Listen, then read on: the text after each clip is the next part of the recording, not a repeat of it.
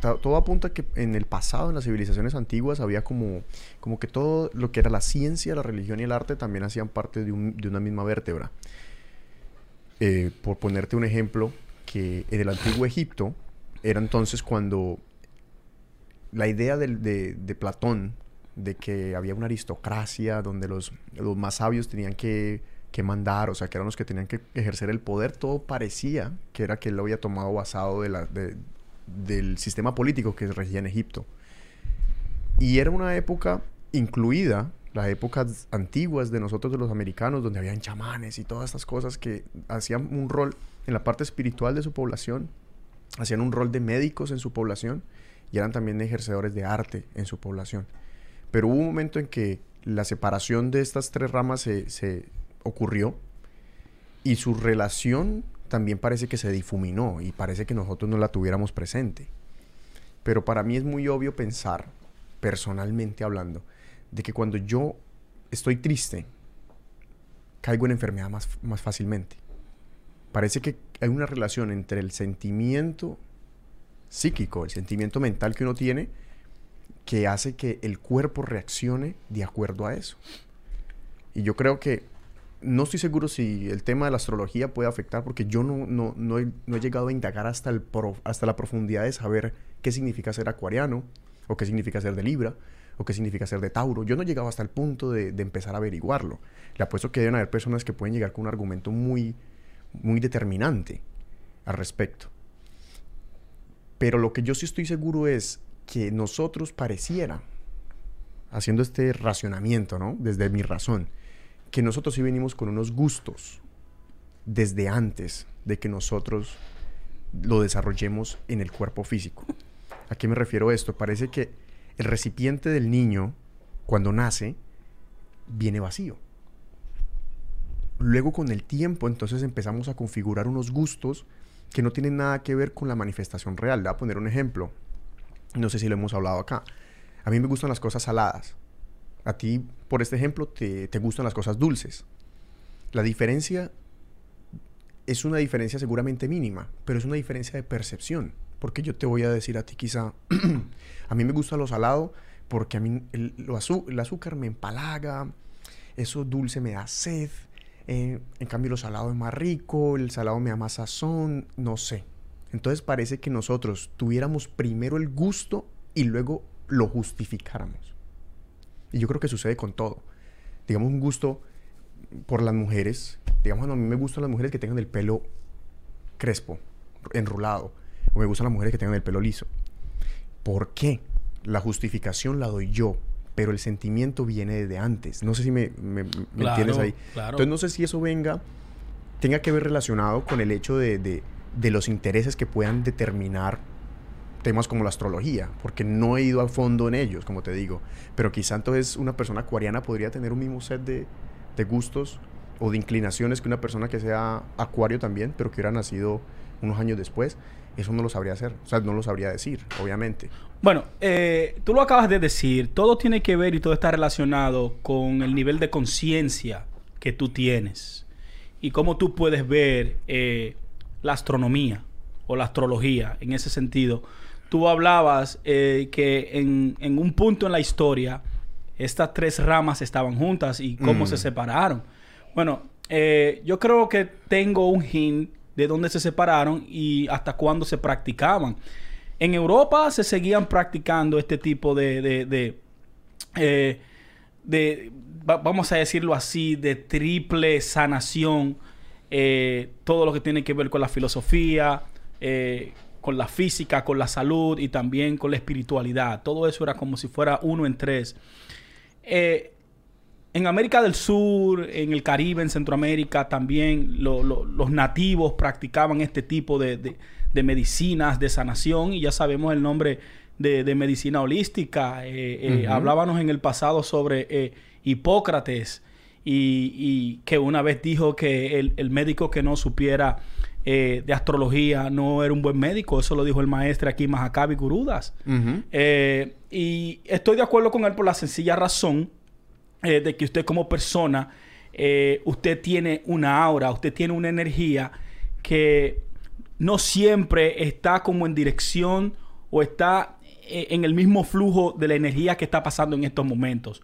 Me explico, mira, John D. Rockefeller, cuando tomó posición de la industria farmacéutica en Estados Unidos y de la industria del petróleo y, la industria de la educación, fue claro, junto con JP Morgan y, y otros capitalistas, de cómo dividir estas tres ramas y cómo hacer dinero sobre ella.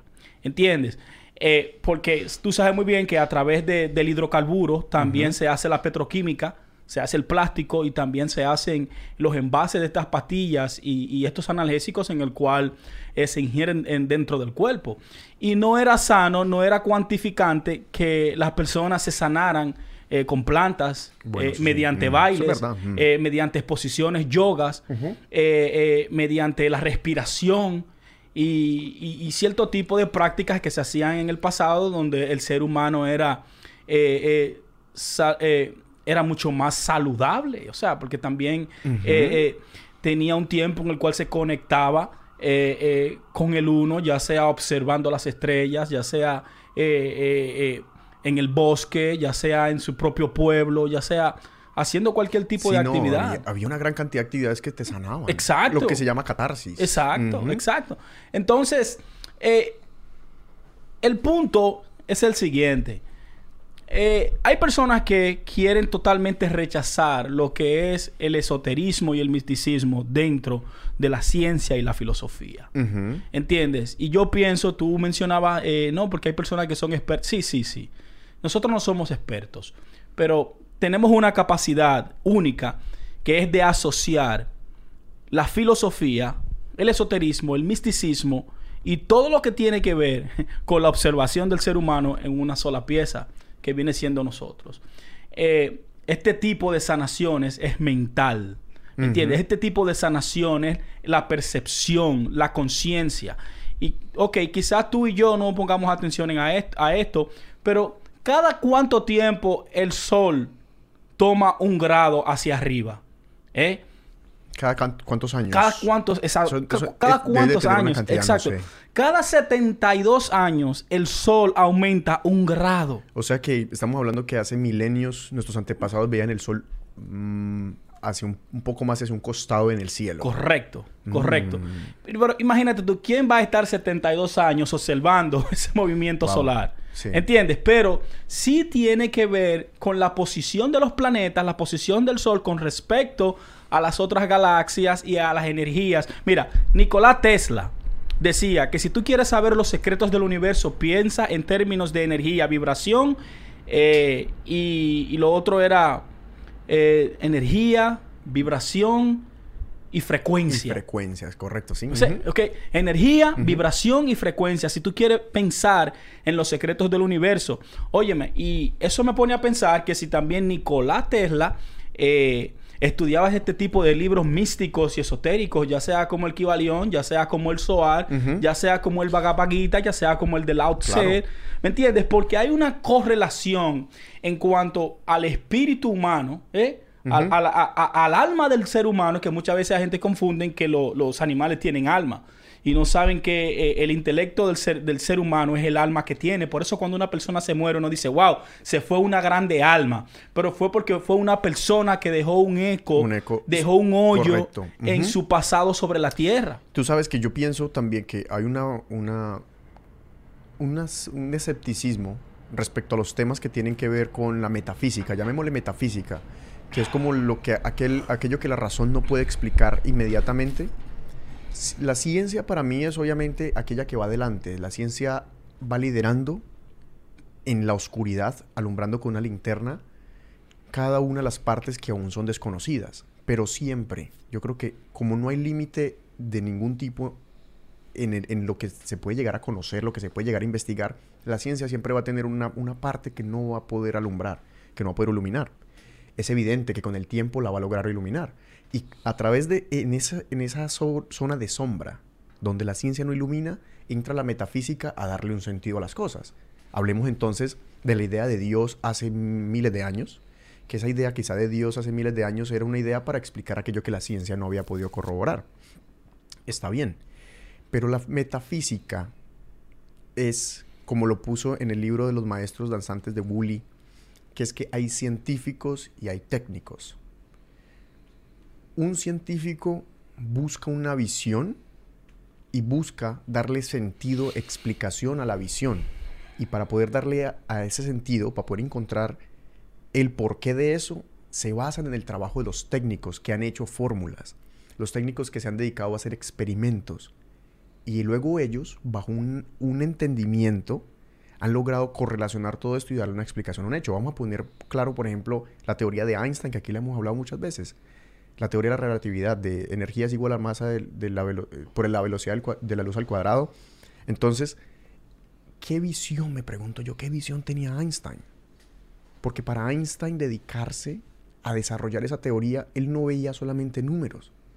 Él veía una explicación metafísica Imaginaria, claro imaginaria, como él mismo la colocaba hablando de que la relatividad era comparar, por ejemplo, estar sentado un minuto sobre una estufa caliente y que pareciera una hora, o estar con una persona que tú amabas durante un minuto, que pareciera mil años. y perdón, un- una, una hora y que pareciera un minuto. Un minuto, claro que sí. Que esa era la relatividad dependiendo del, del observador.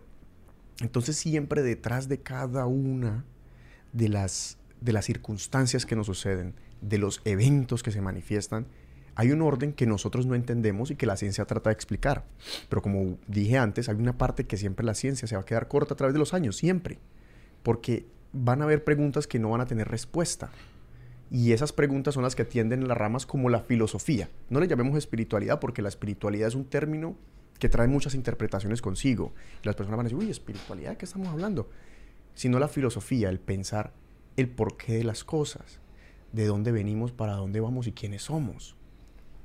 Ese tipo de respuestas son, por ejemplo, las cuales a mí me hacen pensar por qué el ser humano, como lo conocemos ahora, el Homo sapiens, evolucionó después de tanta cantidad de circunstancias, por obra del azar estamos aquí.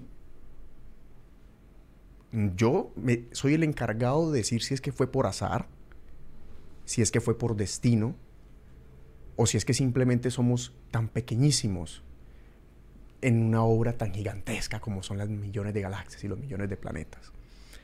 Ese, en ese campo es donde, digamos, la metafísica llega a hacer su juego, el, el pensamiento a través de la razón. Que la razón ya fue, ya fue dejada atrás, porque las religiones se apoderaron de ella. Pero, por ejemplo, la, la Iglesia Católica decapitó personas, bueno, mató personas porque decían que la Tierra era redonda y ellos querían mantener como tal de que la Tierra era plana. Nunca decidieron evolucionar de, ese- de esa, de esa cognición racional que tenían y aceptar la idea científica y viceversa. Entonces hay una pelea entre las personas que apoyan la ciencia y las personas que apoyan la, espiritualidad, pero no debería ser así. Porque una persona que sea ampliamente espiritual en una relación de conocimiento propio va a lograr con mayor efectividad darle sentido a aquello que está estudiando científicamente. No, claro, y eso es lo que muchas personas no entienden. Cuando tú entras en este tipo de conciencia, que tú adquieres un nivel de conciencia donde tú puedes interpretar símbolos. Óyelo bien. Exactamente. Símbolos. Y para esto tú no tienes que ser un astrofísico o un físico o un astrónomo. ¿me entiendes? No tienes que ser un filósofo, no tienes que ser una persona, eh, eh, un, un- un psicólogo reconocido. No, mira, el esoterismo y el misticismo te da la capacidad de tú poder interpretar símbolos sin tú ser un experto. Bueno, no estoy de acuerdo. Entonces, a partir de ahí que tú comienzas a interpretar símbolos, right? Tu conciencia aumenta sin tú darte cuenta, ya tú estás interpretando lo que tú ves alrededor de ti, lo que tú observas, diferente a como otra persona lo ve. ¿Entiendes? Y hay muchos ejemplos que yo te puedo dar. Por ejemplo, hay personas que todavía literalmente toman todos los eventos bíblicos como algo literal. ¿Entiendes? Y no pueden, y no ven, y no pueden discernir, y no pueden desglosar cada simbología que se le presenta eh, dentro de estos textos milenarios. ¿Entiendes? No es coincidencia. Yo no le digo casualidad, sino causalidad, que en los últimos tiempos los filósofos cuando quieren desarrollar una nueva o cuando quieren encontrar la respuesta sobre una teoría que estaba eh, inconclusa, right? Se van al Bhagavad Gita, ¿eh? Y de allá Mm. para acá vienen con el, con el bosón. Wow, sí. De allá para acá, la relación que tiene eh, eh, los Vedas, el, el- el taoísmo, para, para decirlo así, la, la fusión entre el budismo y el, y el hinduismo, la, la relación que hay entre la mecánica cuántica, física cuántica de Bohr y Planck y Einstein, con esa filosofía de la India, óyeme, es irrefutable. No, ¿Me sí, entiendes? sí. Muchas de las respuestas que hoy en día, por ejemplo, eso de entanglement, eso de, de, de, de, dos eh, átomos de, de dos electrones, dos átomos de electrones, uno se va a la izquierda y el otro a la derecha y, y sienten al mismo tiempo y toda esa conexión, todo eso viene a través del pensamiento de la India, de cómo, de cómo tú puedes observar. Ahí está, hemos hablado de la batalla de Kurukshetra, Sí. de, no, de no aferrarse al resultado de la acción, sino se vive tal como eres, porque como quiera la acción va a estar ahí, ya sea negativa o positiva, eso es solo una percepción. Exacto. ¿Entiendes? Entonces yo creo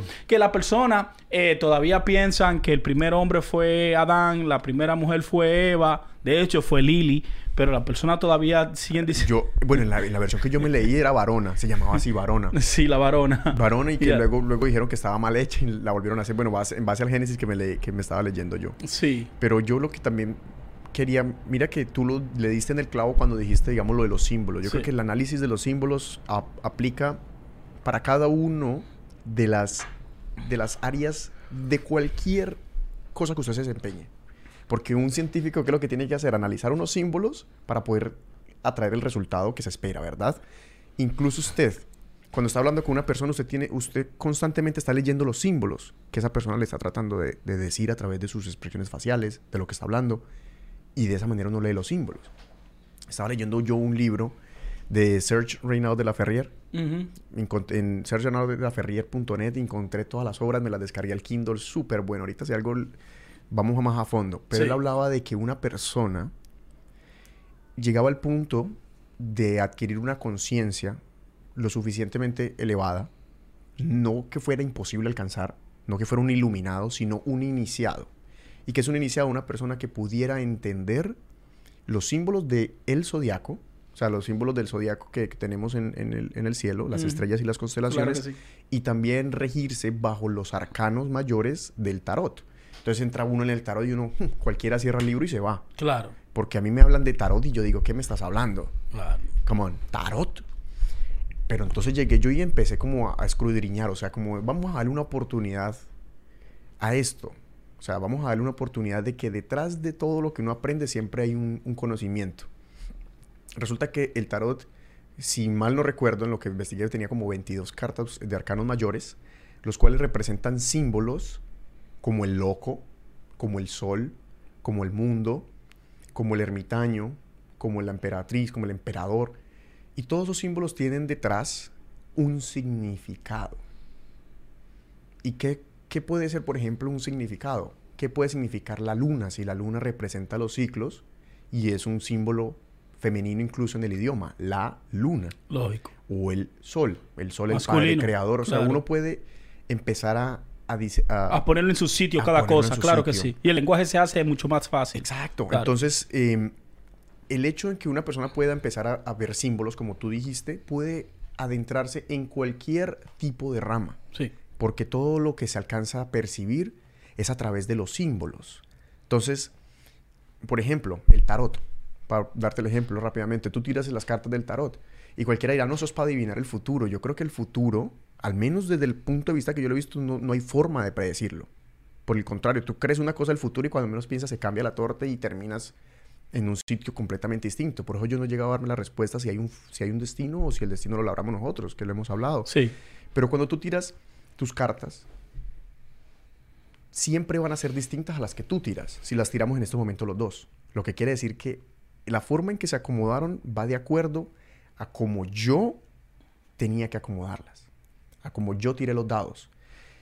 Y darle un orden a eso no es un orden de- que le pueda dar un brujo, un pitonizo, sino una persona que conozca de símbolos, o sea, que tú mismo se lo puedes dar. Y de esa misma manera, narrarte unas historias. Tú ves la carta y tú te narras la historia.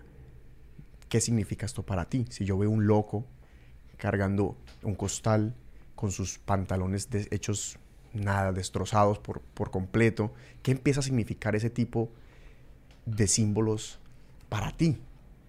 Y de esa manera, incluso los taoístas del Tao te contaba hace, que hace años se practicaba el Tao rompiendo cascarones de tortugas. Y de acuerdo a los quiebres que tenían los cascarones de tortuga, aquellos que eran entendidos del Tao podían, según, predecir el futuro. Cosa que después los, los, colocaron dibujados en unos diagramas y ya el Tao se puede leer de muchas, de, diversas maneras, de, de, lo que estamos hablando de tradiciones milenarias. Entonces, lo que sucede es que tú, como yo opino, ¿no? Que tu energía, al momento, no tu energía, tu voluntad, al momento de hacer un fin en específico, empiezan a suceder un montón de cambios, los cuales deben ser leídos por uno mismo.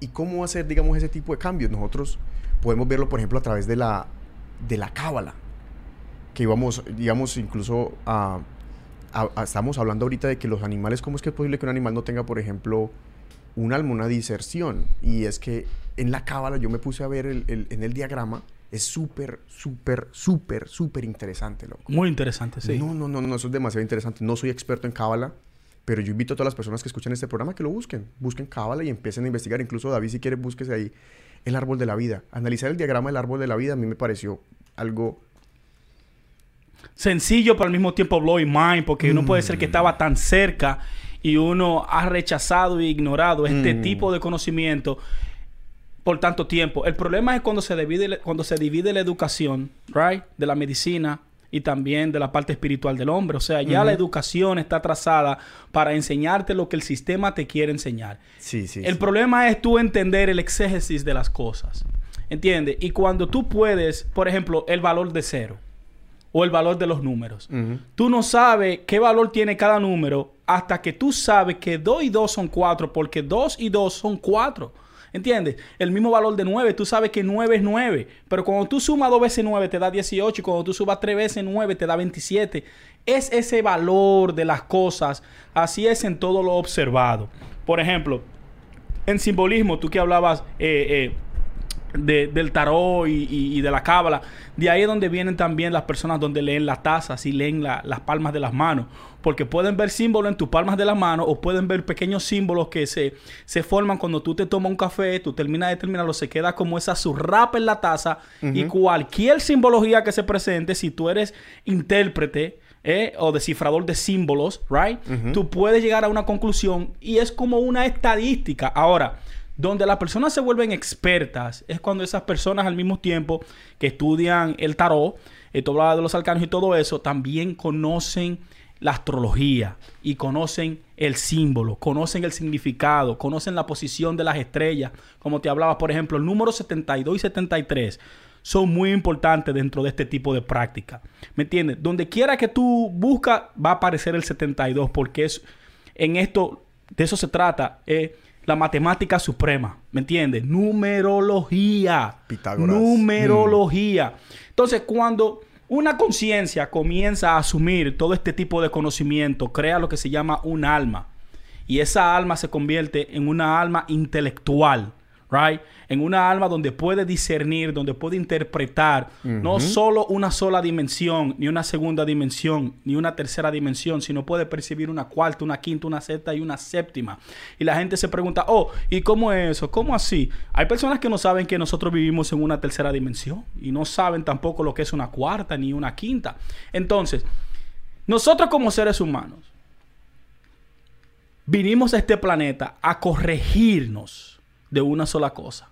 Y es a corregirnos el hecho de que nos hicimos dioses y por ende conocemos muerte. Ahora nosotros tenemos que arreglar este problema y volver a conocer la eternidad. Porque en realidad, en términos de energía, somos eternos.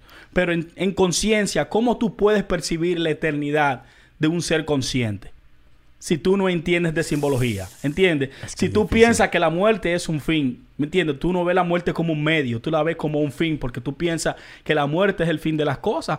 Pero tengo para decirte que en física cuántica o en mecánica cuántica, la muerte de la materia es el principio de la edad atómica. O sea, comienza un mundo nuevo a partir de ahí. Es otra transformación.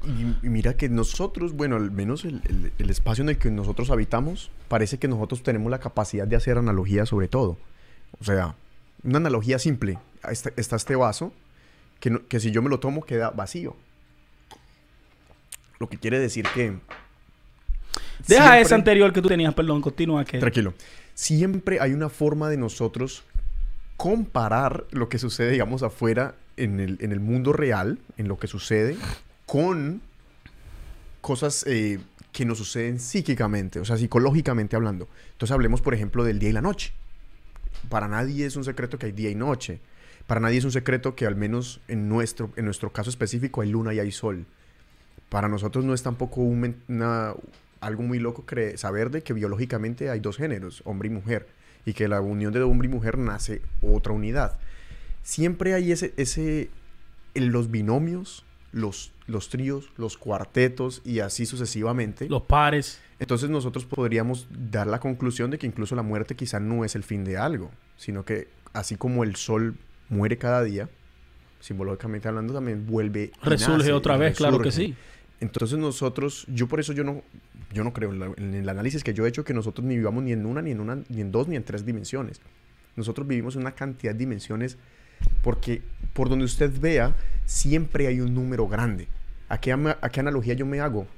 Tira usted una, piedra a una laguna. Cae en cero. Se manifiesta en 1, 2, 3. Las ondas del agua empiezan a subir de número 12, 13, 14 hasta que se dispersan. O sea que no hay forma de nosotros creer que vivimos solamente atrapados en tres, sino que las, las otras dimensiones para mí, en lo que yo he podido llegar a analizarlo, van en experiencias mentales. Porque siempre hay, hay una parte de la psique que analiza los problemas fuera de cualquier tipo de espacio y de tiempo. O sea que ya nuestra mente puede trascender más allá de eso. Yo me imagino que a medida que uno va envejeciendo, envejece el cuerpo, pero su mente se mantiene. O sea que hay una parte de usted que es para mí intangible, inconcebible, atemporal y fuera del espacio. Que es el... Alien. ¿Tú le dirías alien? Chea, claro que sí. Te va metiendo Anunnaki. Mira, aquí tenemos eh, eh, un diagrama de lo que es el árbol de la vida. Súper interesante, aunque creo que ahí le hace falta, ¿no?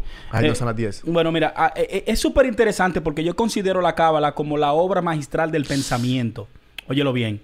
La cábala para mí es la obra magistral del pensamiento y de ahí, a partir de ella, es que el intelecto del hombre ha desarrollado... Pero los nombres ahí están mal. Tienes que buscar otra. no, porque es tan mal. Porque no. mira que mira por ejemplo el fundamento se llama Gabriel. La no, gloria no, no, porque ahí, te lo está... No, no, no, no. arcángeles, Mira, ¿no? eh, o sea, o sea, mira qué interesante este, este árbol de la vida que te está haciendo la referencia con ángel. Y nosotros podemos... eh, eh, nosotros podemos desglosarlo aquí. Pero miren, el árbol de la vida tiene 10 esferas, ¿right? Tiene 10 esferas, cada una representan 10 dimensiones.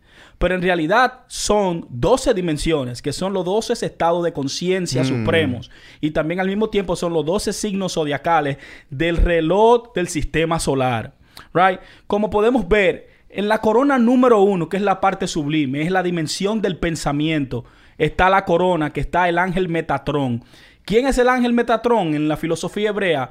El, el tetragrama. Ahí dice Metratron. Sí, pero cuando ya es un ángel, Mm. cuando es un centelleo, cuando es un destello de esa luz, es lo que le dicen el, el, el Yahweh o el YHWH, el yo soy, el cero estar. Ujú. ¿Entiendes? La omnipresencia y la omnisciencia. ¿Me entiendes? Estoy aquí, estoy allá, Pero- soy y no soy. Mira, la cábala a mí me pareció tan, pero tan interesante, sin ser experto yo en cábala, Sí. porque todos los días uno aprende, que eso me explicó a mí, cuando lo analicé desde mi punto personal, cómo era el proceso para crear, por ejemplo, esta mesa.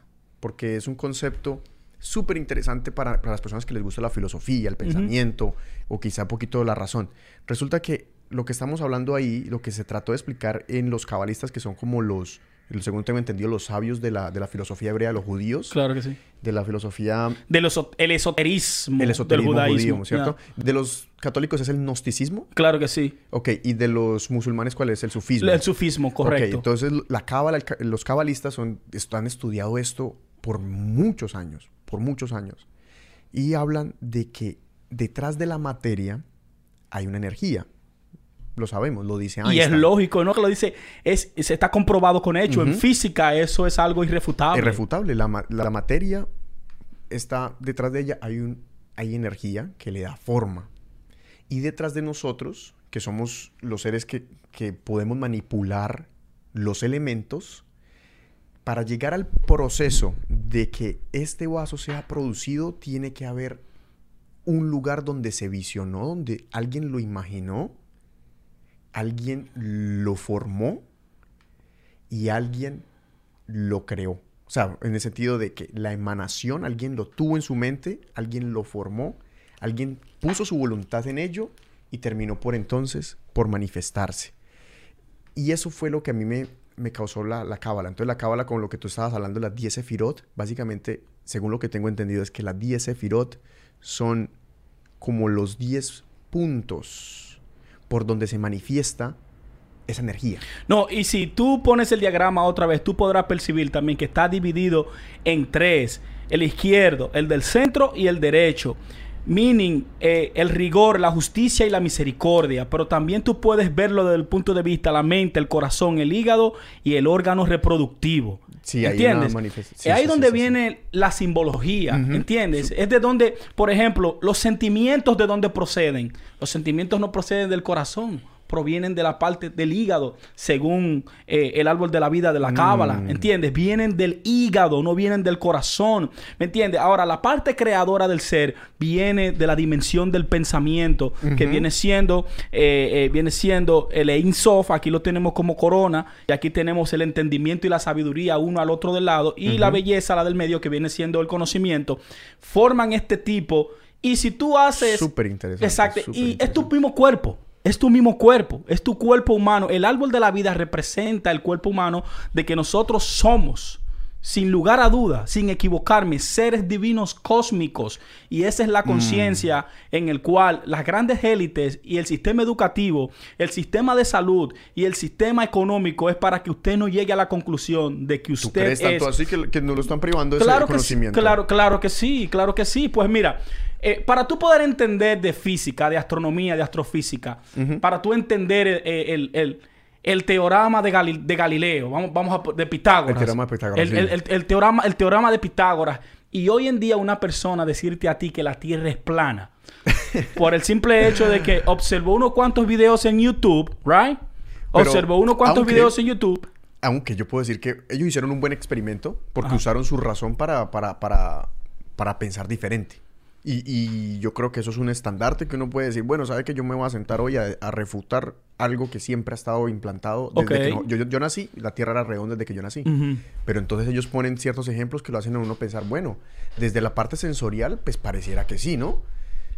Aunque ya sabemos de que Eratóstenes dos mil años atrás, con, un, con dos palos y un poquito de lógica y de geometría, logró decir la curvatura de la Tierra casi con un 100% de, de de... De accuracy. De precisión. Claro. Pero, por ejemplo, póngase ese, ese, ese de ahí está bien. Ese de ahí está bien. Analízate que el, este árbol de la vida me pareció tan... Ese está bien. Ok. Ese me pareció... Es que es tan difícil como mencionar lo interesante que me sonó para mí esa filosofía, porque yo soy una persona que me gusta leer de filosofía, y me gusta practicarla a pesar de que no, no te puedo hablar de filosofía con 100% de seguridad de, lo, de, las cosas, ¿no? Entiendo. Pero detrás de él hay como un compendio de todo lo que yo he podido rasgar de a poquitos. Lo han puesto, digamos, en este árbol y me pareció tremendamente interesante. Por ejemplo, mira, ellos dicen que el número uno, la primera Sefirot, se llama Keter, que es la corona suprema. Entonces, la corona suprema es el origen, de todo. De donde proviene el pensamiento. De donde proviene el pensamiento. Dicen que a partir de ahí incluso hay más sefirot, pero digamos, eh, eso es lo que estamos designados nosotros como seres humanos Exacto. a vivir. Sí. De ahí proviene todo. En el taoísmo dicen que hay dos fuerzas que, que, que moldean el universo, el Tao y el Te. El Tao no tiene nombre, es Tao. No se puede explicar, pero es la razón por la cual esto existe. Y el Te es lo que le da forma. Entonces el té es lo que hace que los átomos de esta mesa no salgan esparcidos por, por todo, el, todo lugar, sino que se mantengan en su sitio y lo llamemos mesa. pero la mesa pues le di el nombre yo, ¿no? Entonces la corona es donde emana como una cascada todo, toda la emanación, como el, origen del pensamiento. El segundo paso dice que es la Hokmah, que es la sabiduría. Y de la forma en que yo me la leí decía que eh, era el proceso de construir una casa, ¿no? Claro. O lo sea, comparaban, claro que Lo sí. comparaban con construir una casa. Entonces, el Keter, del Keter del número uno viene entonces la idea de una casa. Se manifiesta en tu, en tu pensamiento a través de la Hokmah, que es la sabiduría. Pero entonces la Tú quieres una casa. Exacto. Tú quieres una casa. Yo quiero una casa. Yo quiero una casa. Pero yo no te estoy diciendo si la quiero aquí en, em, en Brooklyn. De dos si- pisos, si la de, quiero cuántos, de cuántos cuartos, cuántas habitaciones, ¿Quiénes cuántos van a baños. vivir conmigo? Nada. Nada de eso, claro. Pero entonces luego viene lo que se conoce como Binah, que ahí dice que se llama inteligencia. Yo lo conozco como conocimiento en, los- en otros sitios. Sí, sí. Y la Binah le pone puertas, le pone ventanas a la casa. Entonces ya le dio una idea. Y ahora viene algo que me pareció uh, también súper interesante. Y es que, mira, ahí están omitiendo entre la Hokmah y la Binah. Hay un, hay un camino que no tiene Sefirot. Ujú. Donde está la línea roja y la línea Sí, negra. sí, sí. Ahí está la Sefirot que se conoce como el... El ah, no, entendimiento. el, perdón. El entendimiento de la Binah. El conocimiento. El conocimiento. Ahí debería ir la Sefirot del conocimiento. Que casualmente ahí está. No, no existe. No. Pero ¿qué es el conocimiento? Cuando uno se va, por ejemplo, a leer el Génesis, ¿cuál fue el primer árbol del cual comió Eva? El conocimiento del, mal, del bien y del mal, el primer árbol. El árbol del conocimiento del bien y del mal. Y por eso, en algunos eh, diagramas del árbol de la vida, donde sí está presente, lo ponen con unas líneas Sí, sí, sí. así sí. seguidillas como para darle... el Está ahí y no está ahí, exacto. Está ahí y no está ahí. Claro. Porque ¿qué sucedió? Que el conocimiento es el pecado original. En ese momento en que nosotros, digamos, eh, alegóricamente hablando, mordimos la manzana y comimos del árbol del bien y del mal, dejamos de ser animales y accedimos, accedimos a las tres, al triángulo de arriba. Y A la dimensión del pensamiento. A la, visión- a la- a la divinidad. Sí. Esa es el- la parte de la divinidad. Entonces, si digamos un, un gato come la manzana del, del bien y del mal, seguramente se le van a desbloquear esos tres niveles. Ya vemos. Claro que sí, ya. Entonces yo dije, ¿Qué está pasando aquí? y entonces viene después, en la Biblia misma dice que les hace falta que el hombre coma del árbol de la vida para que viva eternamente. Claro que sí. O sea, comieron del árbol del conocimiento, pero Dios en el Génesis dijo, dice que no deberán comer del árbol Va- de la vamos, vida. vamos, ok, ya hay que, eh, eh, específicamente dice en el Génesis, después que ellos comen la manzana del conocimiento del bien y del mal. eh, otra vez, Elohim, en algunas Biblias dice Elohim y en otras dice Jehová y en otras dice Dios. ¿Por qué cambiaron los nombres de diferentes revisiones? Ahí es que nosotros no- nos ponemos pique en sabiduría sinálquica, porque no es que nosotros somos expertos de lo que hablamos. Nosotros escudriñamos, desglosamos y sacamos nuestra propia conclusión. No es que usted tiene que creerla, No, es que tú tienes es que seguirla. para que usted, la investigue. Exactamente, usted la analiza. No es que nosotros estamos diciendo aquí, no, es así o es asá. Pero mira qué interesante es esto. Eh, después eh, que ellos cambian en diferentes Biblias, diferentes remisiones, ya sea la de King James, la sexta, la sexta Quinta, o ya sea la de la de la, la Reina Valera del 1959 al 60 al 61, hay tres cambios. Mm. Eh, que es Elohim, luego Jehová, y la última hora dice Dios. Pero Mm. si tú vas a la definición de Elohim en hebreo, que significa el plural de nosotros, o sea, somos o ellos. Mm. ¿Ok? Ok, Elohim visita otra vez a Adán y le dice, o Elohim comienza a conversar entre ellos, o sea, ellos comienzan a conversar entre ellos y dice, bueno, ya que el hombre es como uno de nosotros, Mm, Después de que comí el árbol del conocimiento. Después que comieron el árbol del conocimiento del bien y del mal, ¿qué quiere decir Elohim con que ya que el hombre es como dioses, como uno de nosotros, ahora antes de que él estire su mano y coma del árbol de la vida, o sea, que es el árbol del conocimiento de la vida eterna, que eso es lo que nos falta aquí, óyelo bien, ingeniero. Mm. Nosotros como civilización, eh, que somos eh, el, el Homo sapiens, right? Lo, que nos, lo que nosotros nos falta como civilización, como grupo, como raza humana, es tratar de desbloquear el otro nivel que nos lleva a la inmortalidad, Mm. pero como conciencia. Ah, ok. Una inmortalidad consciente. Exactamente. No estamos hablando de que tu cuerpo va a ser inmortal, pero ya tú con una conciencia, un, eh, con una con una conciencia divina de unificación del todo Mm. y que tú entiendas que este pasado, que este presente, ni yo te puedo matar a ti, ni tú me puedes matar a mí. ¿Me entiendes? Porque esta energía es eterna. Pero nosotros como conciencia tenemos ese nivel, claro, porque somos dioses y parimos el bien y el mal, eh, parimos lo que era el temor, eh, vemos esas cosas por encima de lo que nuestra mente puede imaginar. ¿Entiendes? Entonces... Y es por esa misma razón que en, en, los mismos sitios donde yo estaba investigando sobre la cábala, que me interesó muchísimo, también hablaban de que no había forma de explicar, digamos, a Dios. Lo que nosotros con, eh, convencionalmente conocemos como Dios en la cultura occidental. ¿Y qué es eso? O sea, como una criatura o ese algo que todo lo creó. Ellos dicen que como nosotros tenemos acceso a estas sefirot, digamos, a estas habilidades, a estas cualidades, a estas virtudes del espíritu, de la capacidad humana, salirse más allá de eso es salirse más allá de la comprensión incluso posible de nosotros. Entonces ellos dicen, ¿saben qué? Díganle el innombrable. Y me gustó esa definición, weón. El, incomunicable. Porque tú sabes cuántas personas se, dedican a discutir sobre existe o no existe Dios, qué es Dios para ti. No sí, pero Dios es una conjetura que muchas personas no, no quieren eh, entender. Me parece mucho más prudente, en lugar del preguntarse el por qué, preguntarse el cómo. O sea, nosotros no sabemos nada de, cómo llegó esto aquí. Y yo no quiero matarme la cabeza pensando en qué tuvo que haber sucedido para que nosotros estemos sentados. No, porque eso es lo que quiere el evangelio progresista, que tú pienses. Mira, por eso es lo importante de, de reconocer los símbolos, ¿right?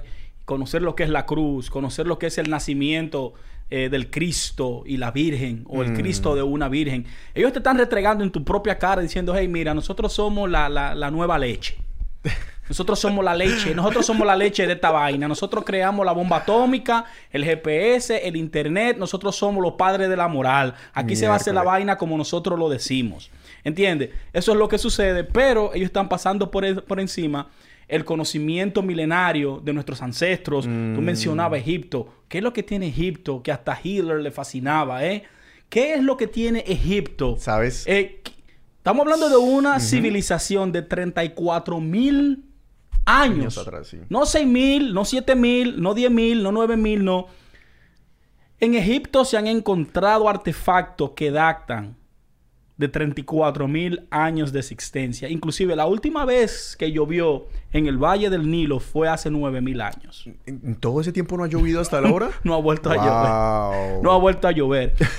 Entonces, ¿tú me entiendes? Estoy hablando, de, estoy hablando de, de paleontólogos y arqueólogos que han hecho, que están encima de eso. Yo tengo también por el dato, el dato, yo lo leí que um, nosotros, nosotros, que estamos viendo ahorita en, la, eh, en esta época contemporánea, estamos más cerca de Cleopatra que Cleopatra de la construcción de las pirámides. O sea que las pirámides son sécula, seculón, como dicen por ahí. No, entonces... Eso pasó hace muchos, tú, poder, tú, tú, tú quieres rechazar una civilización muy avanzada. Porque quizás ahora nosotros dominamos el átomo, ¿eh? el ADN, mm. ¿eh? pronto vamos a ir a Marte, vamos a colonizar a Marte. Claro que sí. Pero aún así todavía no hay ingenieros que puedan diseñar o puedan hacer eh, las dimensiones que tiene la pirámide de Giza. Oh, Hoy en día no lo existe. Ni siquiera con la tecnología de 3D que viene por ahí de punta, que poca gente lo sabe, ¿me entiendes? De 3D que va a ser casas. Pero bravo, nosotros estamos haciendo, nosotros estamos planeando eh, colonizar Marte y todas estas cosas que hay personas que piensan que es mentira. Oh, sí, porque no podemos salir del globo. Pero... del domo, del domo. Del domo. Oh, atención, atención los terraplanistas. Aquí está un tigre que está siendo pagado por la NASA. Mire, le está dando promoción aquí. Ah, NASA, NASA. América, América, América, América. no, ahorita, parce, vamos a entrar en conflicto con los soviéticos. Que van jodiendo. Parce, ¿cómo es posible que nosotros construyamos ciudades como Nueva York con los rascacielos que tenemos aquí, los sistemas de, mm, alcantarillado, cómo es posible los sistemas de tubería de agua. ¿En serio las, no, no seríamos capaces de construir las pirámides hasta el día de hoy? De pronto hasta así, ¿no? Si no, no hemos puesto en ello. Y, es increíble, porque ahora los arquitectos tienen eh, eh, inteligencia artificial y computadoras que pueden hacer cualquier diseño y pueden medir cualquier terreno. Pero, Pero las dimensiones de esas pirámides de Egipto. Lo sublime lo, como lo bonito que me parece a mí las pirámides, que supone que las pirámides son, eh, ¿cómo se dice? Ataúdes, como son sitios mortuorios donde se, donde se están enterrados los, los, faraones, claro.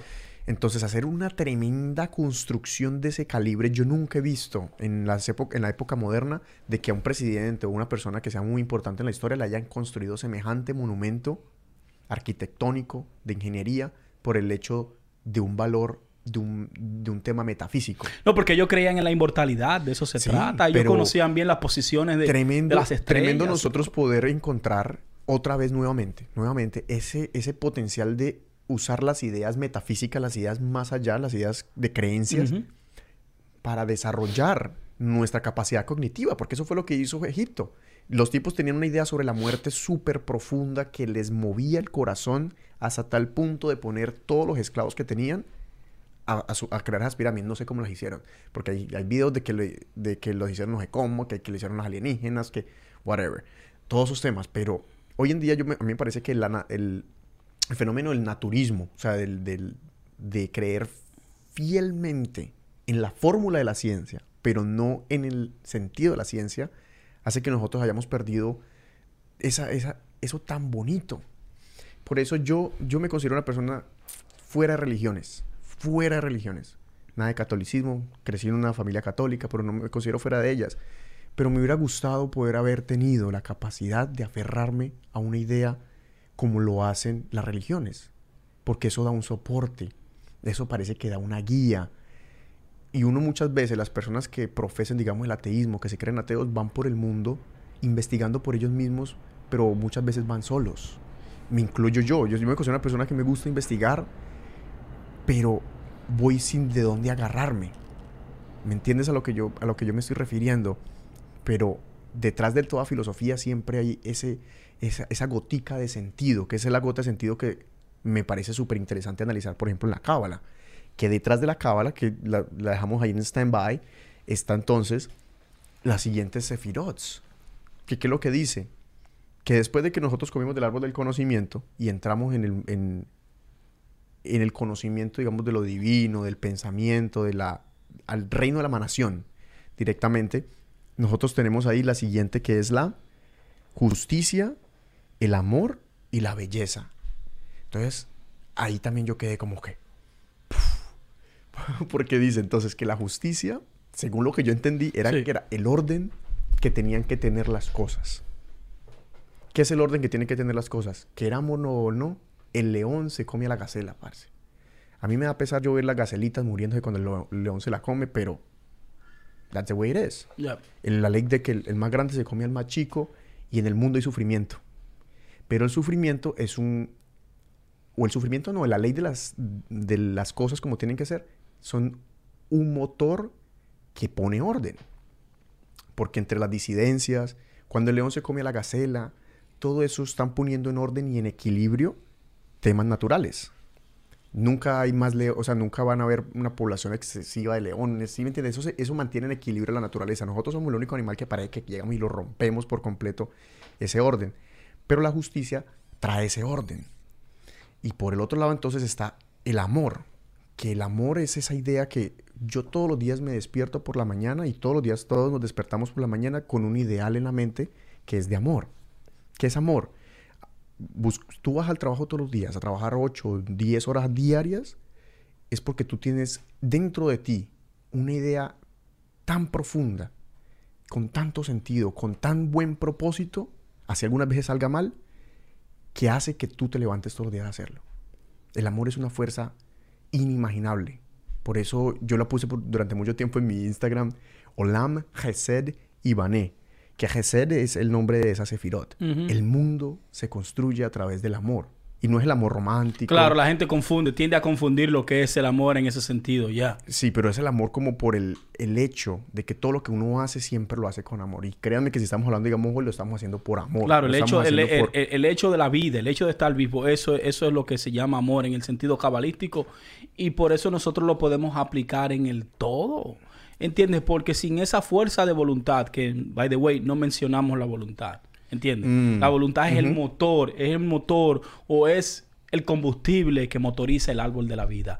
Porque sin voluntad, a eso es lo que las personas le llaman Dios. Vamos a ser específicos aquí. Vamos a romper este cliché, señores. De donde proviene el pensamiento es de la voluntad humana. ¿Entiendes?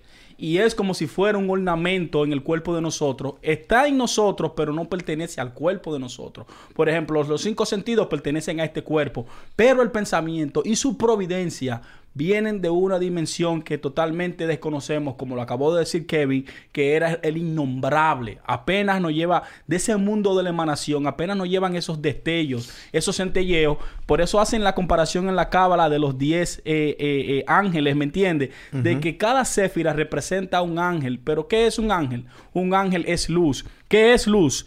es un destello. ¿Qué es un destello? Un destello es una parte de una luz que es energía a la vez. Esa energía se convierte en pensamiento. Y nosotros los seres humanos con la sabiduría, el conocimiento y el entendimiento pudimos poner y volver la palabra. Por eso dice que al principio era el verbo, pero después se hizo la palabra. Claro. ¿Entiendes? Entonces esa palabra es a lo que nosotros le damos la figura cuando nosotros observamos algo y le damos sentido y le damos nombre. Es ahí donde nace el A y la Z del abecedario. ¿Me entiendes? El principio y el fin en el cual yo puedo nombrar y darle sentido a las cosas. Imagínate, Kevin, que todos los seres humanos tuvieran a conciencia libre el conocimiento de ellos poder construir eh, su presente y su porvenir a través de ese orden cósmico y divino que es eh, la definición del amor, lo que es justicia, que es el, orden de las cosas. Yo creo que independientemente que uno no lo tenga, digamos, a la, mano y dibujado en un diagrama como lo tenemos en la cábala, todos vivimos en él. Y, y hay quienes incluso sin conocer el concepto logran sentirlo y manipularlo. Porque hay personas que manifiestan muy bien su voluntad. ¿Qué es una voluntad? Yo decir, ¿sabes qué? Vamos a ir a hacer una caminata en una montaña pero entonces para hacer eso tenemos que ahorrar dinero, tenemos que rentar un carro, tenemos que... Un plan, tenemos, que, tener el plan, claro. Y para ejecutar esa visión hay que tener la voluntad de hacerlo. Y hay personas que tienen una voluntad grandísima y ni siquiera eh, conocen ni siquiera el término de lo que es voluntad. Claro. Y para las personas que son apasionadas por el, por el saber, por el descudriñar, por la filosofía, verlo, verlo puesto, digamos así, en un diagrama es muy, muy, muy interesante. Porque tenemos después del, amor que estamos hablando, esa fuerza eh, que moldea las cosas, que nos produce a nosotros salir todos los días adelante o hacer cada acción, viene el Tiferet. Que el Tiferet básicamente son como los grandes ideales. Y bueno, en algunos otros diagramas muestran que del Tiferet salen unos rayos de luz. Porque el Tiferet ilumina toda la, todo las cuatro que tiene alrededor. Las ilumina, incluso también la que está abajo. ¿Qué hace? Que un ideal, por eso yo digo que, por ejemplo, el dinero no es un fin, el dinero es un medio. Lo mismo sucede con los ideales. Por ejemplo, un ideal que es, usted tiene una idea que lo quema por dentro, o sea, una idea en el sentido de un, un objetivo que lo quema por dentro, que hace que a usted se le ilumine no solamente su buena suerte, no solamente que tenga usted amor por él, sino que también usted tenga la, capacidad cognitiva y la capacidad simbólica de llegar a ese punto. Entonces en la Tiferet están como esos ideales que trascienden. Por ejemplo, me imagino ese tipo Elon Musk. Elon Musk, para él 50 millones de dólares no debe ser nada, por ejemplo. Porque él se despierta todos los días pensando en mandar cohetes a Marte y en hacer a la, a la raza humana una raza interplanetaria. Pero para hacer eso necesita dinero. Entonces el ideal que él tiene de hacer a la raza humana una raza interplanetaria hace que él se imagine mil formas diferentes de conseguirse el dinero para poder llegar hasta allá. Y hace que él encuentre un sentido al hecho de que el ser humano sea un, interplanetario. Yo no le, o sea, yo por preocuparme todos los días por vivir, yo qué sé si después de la muerte hay algo, ¿para qué yo voy a mandar gente a Marte? Pero él, por el contrario, sí le encuentra un sentido. Él dice, ¿sabe qué? Vamos a mandarlo porque esto es lo que yo quiero. Eso es el Tiferet, ¿me entiendes? El ideal supremo. Así lo veo yo. Como digo, yo no soy profesor de la cábala. Yo apenas empecé a leer eso hace poquito y me, encantó el hecho. Y luego después del Tiferet está la parte de abajo. Esa parte de abajo es... Eh, eh, el Malkut, eh, lo físico, la chequina. Ve, así que por ejemplo, la 7 es el Nerzach, que es la victoria. Y por el otro lado está el esplendor, que es el Hod son, básicamente por lo que entendí, que son la representación del lado cognitivo y el lado simbólico del ser humano. qué, quiero, qué quiero decir yo con esto? Por ejemplo, en la NESAG hay personas que tienen esa, esa cualidad muy desarrollada y, por ejemplo, pueden ser científicos. Porque es el saber que el 1 más 1 es 2, es saber que el 2 más 2 es 4, es el, el lado racional que nosotros necesitamos tener. Pero por el contrario, el HOD es el lado simbólico, lo que estamos hablando. Cuando tú ves una tarjeta o cuando tú ves un símbolo, ¿qué representa para ti ese símbolo? ¿Qué ves ahí? No solamente estás viendo un dibujo, o no solamente estás viendo fragmentados los colores por los cuales está compuesto ese dibujo, sino que por el contrario, tú estás viendo un símbolo en su totalidad. Entonces el HOD parece que fuera esa manifestación del símbolo y por otro lado estuviera la manifestación cognitiva, que es cómo hacer ese símbolo. Luego sigue el Gesod, que el Gesod es el control de los sentimientos, el sentir odio, el sentir rabia. Y allá las emociones, el control de las emociones, claro que sí. Las emociones, para por último entonces manifestarse en el Malhut, que el Malhut es como todo lo que nosotros tenemos. El mundo, físico. El mundo físico. Sí.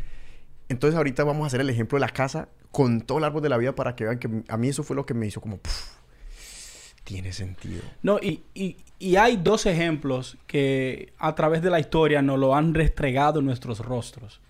Y el primer ejemplo de la cábala y de lo que es ese orden de las cosas, ya sea eh, del mundo de la emanación, ya sea del mundo físico, físico, espiritual y, celeste y celestial. Tenemos dos grandes obras maestras que es Hamlet, Shakespeare. Mm. Nos habla perfectamente de lo que tú acabas de desglosar. Y en los tiempos modernos, óigalo bien, The Lion King. Mm. Si tú observas cómo entra el rey de la selva de Walt Disney y la relación de por qué Walt Disney asocia tanto a los dioses de Egipto, ¿entiendes? Eh, a Oreb, a Set. O sea, esa conversación de, del león malo, el león bueno, entre Oreb y Set, de la filosofía egipcia, right? Y en el mismo Hamlet de Shakespeare, tú te darás cuenta de que los símbolos a través de la historia eh, es, eh, eh, esa semántica es lo que nos hace creer en una cosa o en otra cosa. Ahí está la discusión de lo que significa la palabra Cristo o mm, Jesús o enviado o Jehová. Yo veo muchas personas en las redes sociales que dicen Jehová es un invento de los hombres. No, Jehová es trasladado, Jehová trasladado del hebreo al inglés, al, español, es yo soy. es explícito, la Biblia lo explica. Si usted quiere darle eh, eh, un sentido diferente, eh, eso depende de usted. De que Jehová fue un Dios violento, eso no lo vamos tampoco a, a, dibuncar, o sea, a, negar, porque lo fue, ¿entiendes? Pero es la condición del ser humano en, en creerse algo que nadie más cree y decir, ok, yo soy el que soy, yo soy me envió y ahora yo voy a dictar que no va a llover por dos meses yo voy a dictar que ahora va a llover por tres meses. Entonces, cada quien tiene esa oportunidad y esa fuerza de voluntad y esa potestad de percibir y hacer imaginar lo que quiera con su vida. Ahora bien, si tú eres una persona que estás debajo del nivel intelectual de lo que es la simbología, repetimos, no necesitas ser un astrólogo, un astrofísico, un psicólogo, un filósofo para tú poder entender de eh, de símbolos, right? Y tú poder transitar en la vida que lo leído, que lo leído, escúchelo bien, se haga más fácil, se haga más fácil de interpretar. ¿eh? Y lo estudiado se haga mucho más fácil de, digerir. Entonces ya cuando tú tienes una mente clara, tú dices, hmm, pero yo no veo esto tan complicado. Mientras al mismo tiempo tú ves personas en el afán de la vida, que la vida le está cayendo arriba Tú dices, pero acá, yo, yo me estoy bebiendo aquí un chupi chupi, que yo no sé qué es lo que tú dices, ¿entiendes? pero, pero también es la manera en la que tú percibes las cosas, ¿entiendes? Y, y, también es parte de saber de que todo, todas las personas estamos en distintos procesos y que no hay, hay personas que tienen cierta sensibilidad a ciertos temas, otras personas que no la tienen. Y que es por eso que este, este conocimiento, por ejemplo, lo de la cábala, cuando yo puse las manos en él, yo quedé como loco. Yo dije, Dios mío, pero eso está muy, muy, está tan interesante que yo quiero comentárselo a mis, a mis amigos. O sea, quiero comentárselo. Entonces salí a comentárselo a algunos amigos a decirle, bueno, en medio de las conversaciones, mira esto lo que, esto es lo que he estado leyendo, mira, y dice que llama cábala, mira lo interesante que es. Y me quedé a mí, ah, uy, sí, bacano, ¿no? Caso sin novedad. Caso cerrado. Entonces yo, yo entiendo, yo entiendo que no toda, eso parece... Ana María Polo. ¡He dicho! Caso cerrado. Entonces, yo por, eso creo que todo lo que uno aprende constantemente, eh, desde lo más básico que uno puede aprender en matemáticas hasta lo más elevado o lo más sutil, todo tiene que llegar a uno de la manera que uno lo tenga, le tenga que llegar. O sea, no es algo que uno pueda forzar, ni puedan explicarle a eso una persona y que lo entienda, o que ni siquiera yo le mm, puedo decir que lo puedo entender, porque esto son cosas que hay personas que estudian esto diariamente, 10, 12 horas al día, los cabalistas, y son gente que aún no ha, llegado a, a comprenderlo en su totalidad. ¿Cómo puedo pretender yo también entenderlo? Pero el hecho de poder uno llegar al punto de tomarse el esfuerzo y decir, sabes que ven, yo me voy a sentar por un momento y voy a, tratar de ponerle un orden al misterio. A eso es lo que yo voy. Las personas se pasan discutiendo, nos pasamos discutiendo sobre el por qué, si Dios existe o no existe, el por qué de las cosas, más bien el cómo. Yo solamente tengo una cosa clara, de que mis, mis sentidos perciben de que estoy en este momento y ahora. Y mi objetivo sería estudiar el cómo. ¿Cómo puedo hacer de que mi voluntad o mis deseos logren ser manifestados en, la materia? Que eso sí lo puedo estudiar. Yo creo que eso sí lo podemos estudiar todos, ¿no? El proceso que nosotros necesitamos tener para poder controlar lo que ya está aquí. Yo no sé nada de, aquí, de antes de aquí, no sé nada más. Pero yo sí sé que puedo llegar a mejorar el hecho de, ni siquiera llegar a, perfeccionarlo, pero sí llegar a, lograr este, llegar a un punto de que logre controlar los procesos, controlar mi cuerpo, tanto físico como mi cuerpo mental y mi cuerpo psicológico, la divinidad. Yeah, y de ahí vienen, de ahí vienen, yo pienso que estas personas que son innovadores, eh, leen muchos libros esotéricos. Probablemente. Yo te, yo te, aseguro, yo te aseguro a ti que Elon Musk se comía la se come la cábala.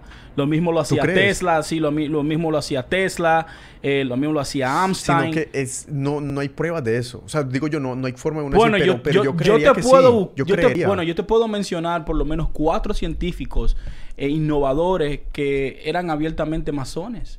Y recuerda que dentro de la masonería se, estudia todo este tipo de libros. En la masonería tú puedes ser católico, puedes ser musulmán, puedes ser... No tiene... la ah, masonería no, tiene religión. Claro que sí. es, como si fuera un conocimiento universal como la misma orden de la Ferrey. ¿Entiendes? Entonces, mira, te lo digo por el hecho de que, mira, por ejemplo, la empresa de, Elon Musk, Neuralink, right? Y la relación en la que él quiere eh, hacer simbiosis con, con, las máquinas y el ser humano, eh, de cómo poder... Ese ha sido uno de los anhelos del ser humano, de tratar de comunicarse con el pensamiento eh, a través del espacio con la materia, ¿entiendes? Porque si, si es cierto, como lo dicen, estos, estas escrituras ancestrales y estas filosofías ancestrales de que toda materia tiene energía, claro, tiene masa, todo lo, que, todo lo que ocupa un lugar en el espacio es masa, es materia, y tiene masa, pero al mismo tiempo tiene energía. Eso quiere decir que mi energía, como yo estoy hecho de energía, de la misma energía que está hecho ese objeto, yo tengo la capacidad de comunicarme, con esa energía. ya sea eh, eh, eh, con códigos, ¿me entiendes? Que nosotros desconocemos. a partir del ADN, todo cambió en el mundo. ¿Por qué tú crees que...? A partir de ese código. ¿Me entiendes? ¿Por qué? Porque ya tú puedes decodificar, inclusive eh, eh, descendencia de, miles y miles de mm. años atrás. ¿Me entiendes? De cómo tú puedes decir, oh, mira, eh, nosotros sabemos que este es el cuerpo de fulanito de tal por su ADN. ¿Entiendes? Si el ser humano pudo llegar hasta ese punto, utilizando el conocimiento, ¿entiendes?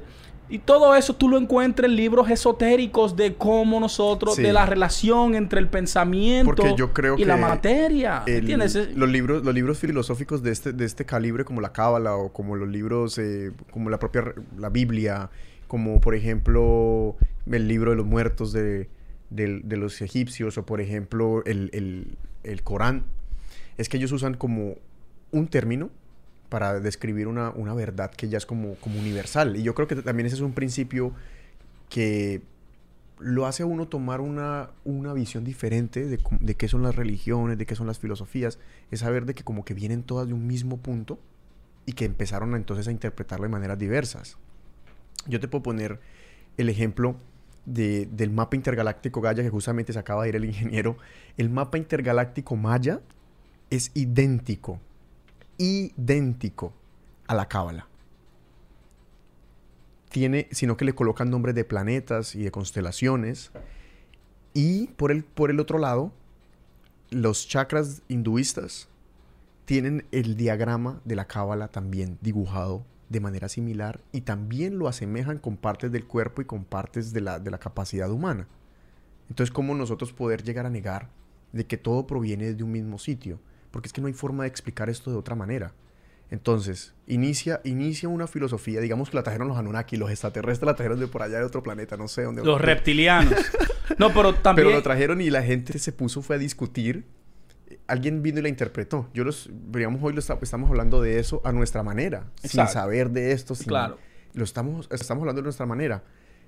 Pero después entonces empezar a discutir quién tiene la razón o no. Sobre si lo que nosotros estamos diciendo aquí no tiene nada que ver y que es mentira porque los la, religión católica lo dice de esta manera o porque los eh, hinduistas lo dicen de otra. En lugar de ir al, punto primordial, al inicio de las cosas, al, entendimiento de esa filosofía que es una filosofía como de, interiorizarla, más, más no de exteriorizarla. Por eso hablar de esos temas es tan complicado, porque tendemos a confundir el mensajero con el mensaje. Muy bien. Mira, nosotros eh, damos por hecho que existen cuatro realidades, que existen eh, eh, cuatro elementos, que tenemos cinco sentidos, pero cuando se, habla de la cuando se habla de la dimensión del pensamiento, el ser humano se queda corto. ¿Entiendes? Cuando ya se meten en esos temas, ya comienzan los, los filósofos, los psicólogos a patalear. ¿Entiendes? Y no, sí, así mismo te lo digo, comienzan a patalear, porque es como te digo, si no conocen eh, de ese exégesis, si no conocen de semántica, no saben el significado de los símbolos, que el significado que tiene el número 3, el número 9, el número 7, el número 72, el número 73, en todo te darás cuenta que de verdad el universo fue hecho por el creador a través de las matemáticas. Ese es el lenguaje universal. Exacto, de eso se trata esto. Ahora bien, si usted es una persona eh, ya que, bueno, eh, perdió la fe en la educación, quizás porque el sistema educativo de nuestros tiempos y de nuestro presente es totalmente manipulado para tener borregos, para tener ovejas. I understand that.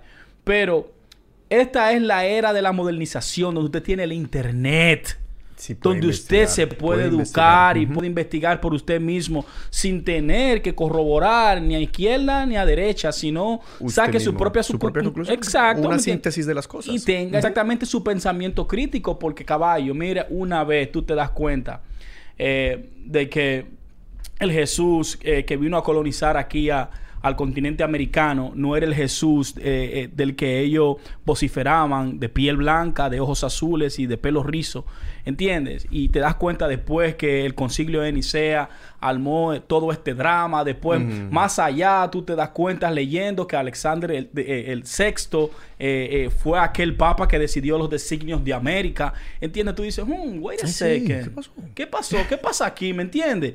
Déjame comenzar a investigar esto, pero no, la gente eh, solo se adhiere a filósofos del pasado y no pasan de esos filósofos. Eh. No, que Nietzsche dijo, no, tú me entiendes lo que te quiero decir. no, que fulano dice, no, que fulano, no, que Tesla, no, no, no, no. Dime cuál es tu conclusión, dime cuál es tu conclusión. ¿A qué conclusión tú has llegado? ¿Qué tú piensas de ti? No me, no me, no me, no me repita la cuota de una persona que ya sabemos que, you know, ya pasó a su inmortalidad, es un genio, fue un genio, pero tú, ¿qué absorbiste de eso?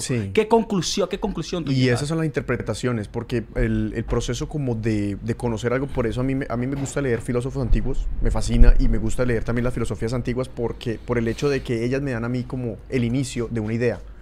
O sea, eh, la cábala nos da el inicio de una idea que luego es mi trabajo, el trabajo de cada uno, como empezar a profundizarla. Claro. Lo mismo va, por ejemplo, cuando uno lee, mm, vamos a hablar de cualquier filósofo, Platón, en sus diálogos se habla, por ejemplo, sobre la justicia, sobre si la justicia es el, poder que ejercen los, los, el más fuerte sobre los pobres o la ley de los, de los pobres, no, perdón, de los más débiles, o si es una ley, es algo que ejercen los pobres para tratar de controlar el poder de los, de los, de los ricos, que lo colocan en ese tipo de, de aspecto. Sí.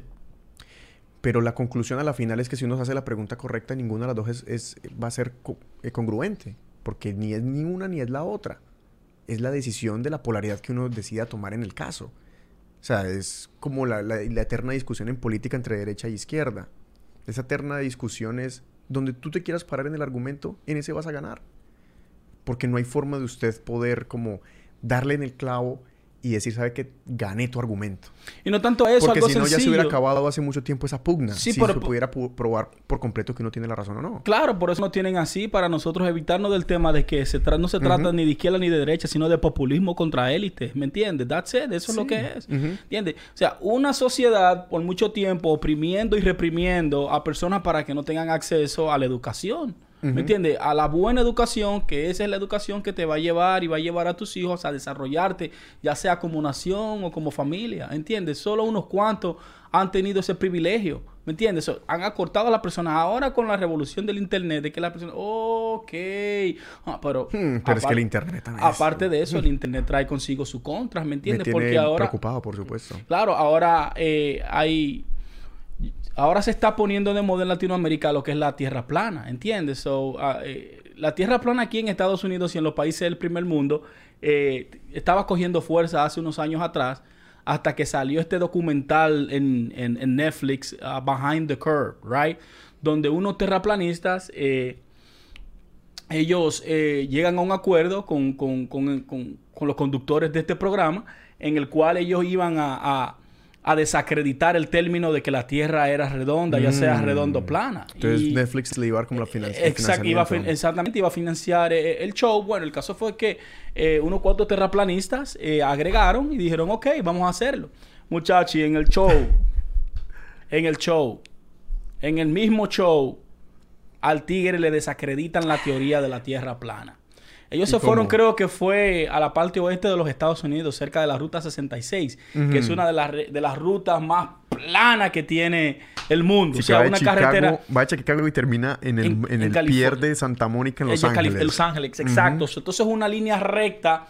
Y esa línea recta tenía eh, los kilómetros requeridos donde comienza eh, eh, La curvatura. la curvatura de la Tierra a mostrarse. Porque las personas piensan, oh, ¿por qué nunca muestran de la estación espacial la circunferencia completa de la Tierra? Bueno, porque no está lo bastante, right, retirada para ver la circunferencia en su totalidad. Ahora bien, también la NASA ha sido un poquito shaky, man. Yo sé que tú lo tienes ahí puesto y todo. No, obvio. Pero a veces ellos han salido con, con videos animados y no lo dicen. No, ellos... Y dejan, y dejan a las personas Bueno. con imaginación de que son videos reales cuando no lo son. Vamos a ¿Cuántas hablar- veces? o sea, es que Pero- eso sucede, es claro. No, no, Con- sabemos con- que con eso el es- aterrizaje de la luna, Exactamente. Eh, on, yeah, man. sabemos que utilizan CGI, ¿me entiendes? Computing fucking generate imagery. So, pero muchas personas no saben. Quizás tiene una letra muy pequeña. eh, Lo hacen adrede.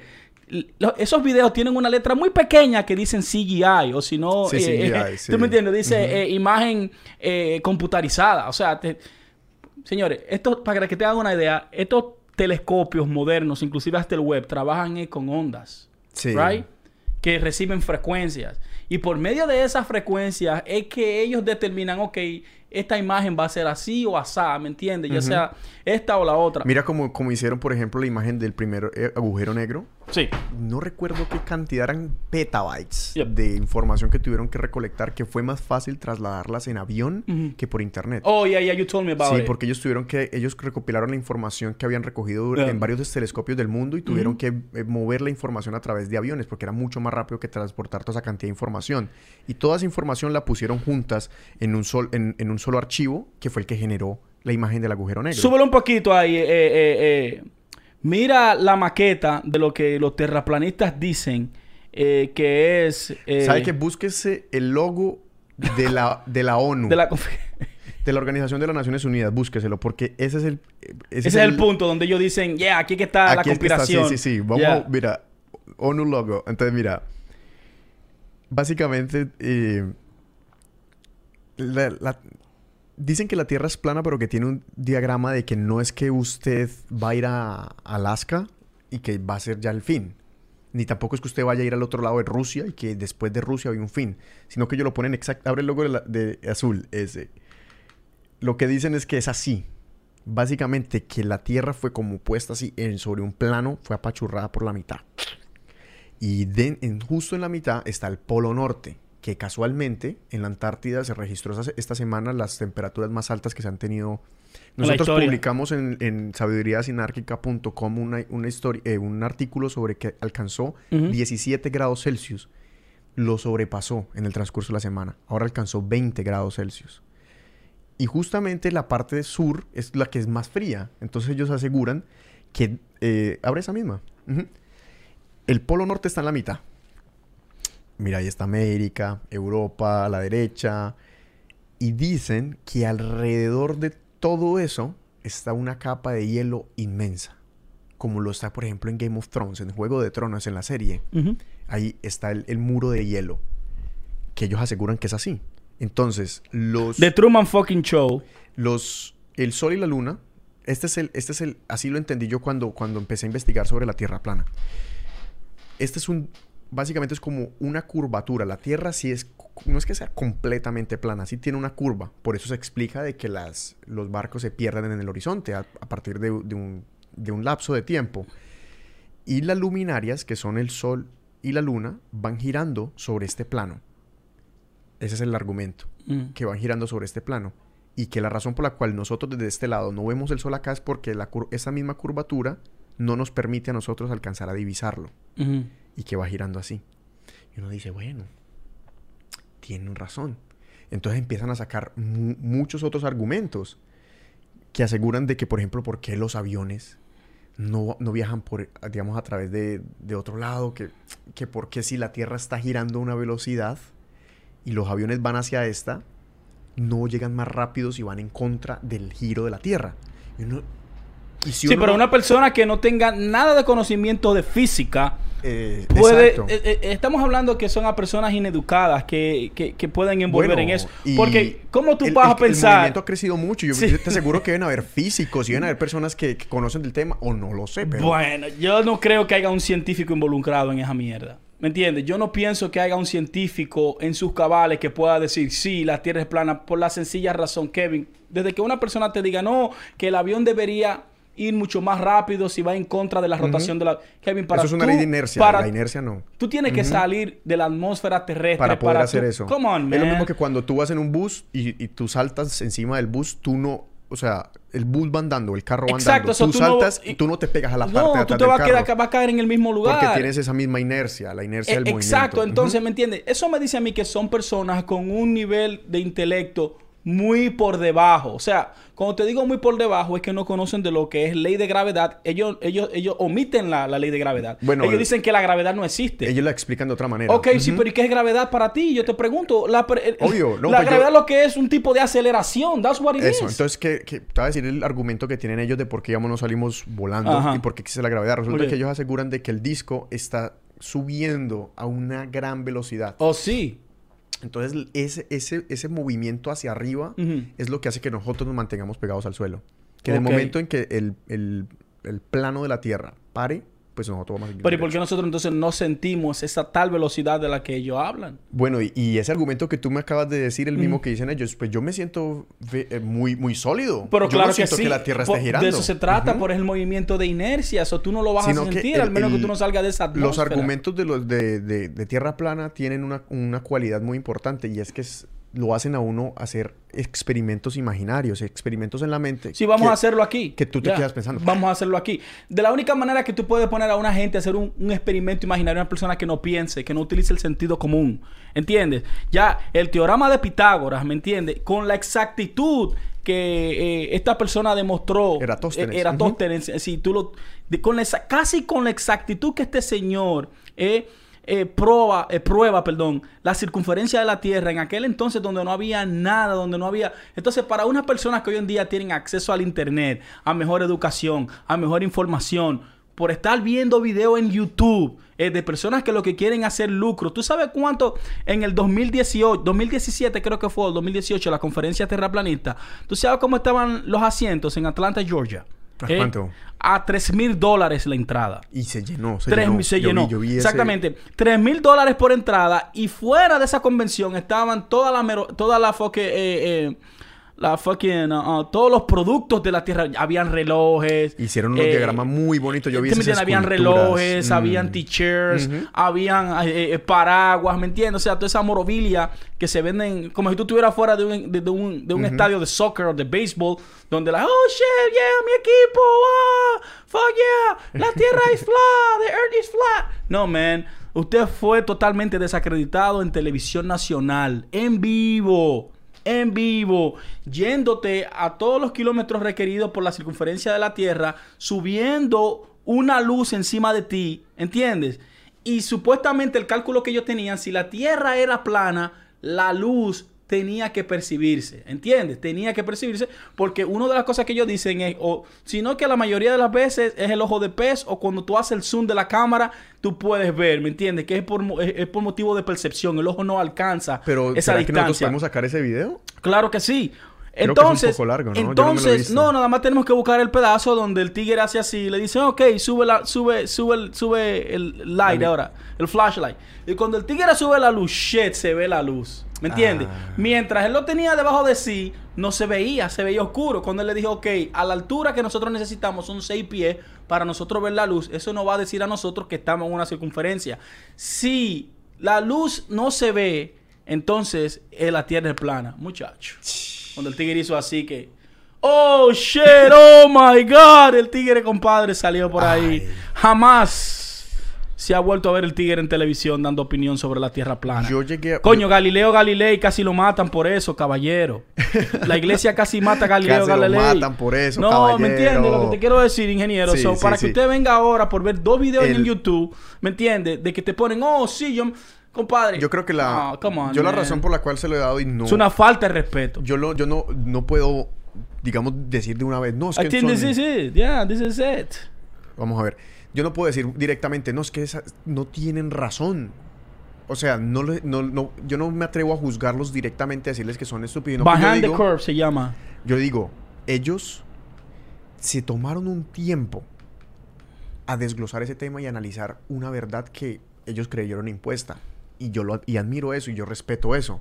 Porque si dicen, bueno, la Tierra es redonda y me lo han dicho siempre, cosa que es evidente, y yo creo que es redonda, y yo te voy a decir por qué.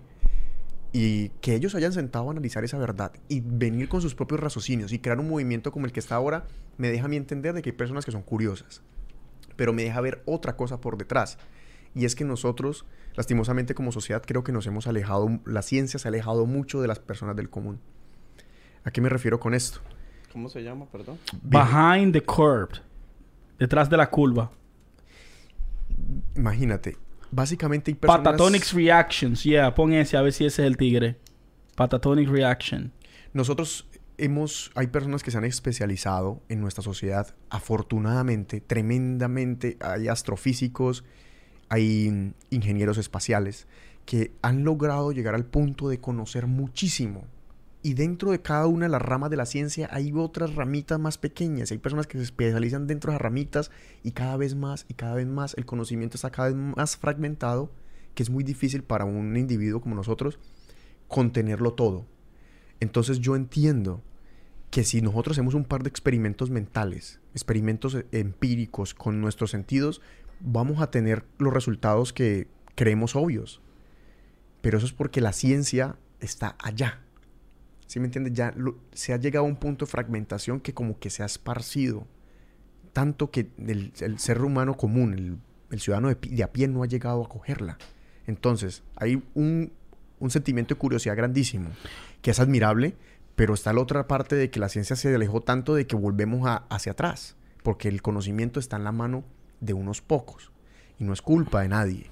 Es culpa de que la ciencia ha avanzado tanto que tuvo que ser así.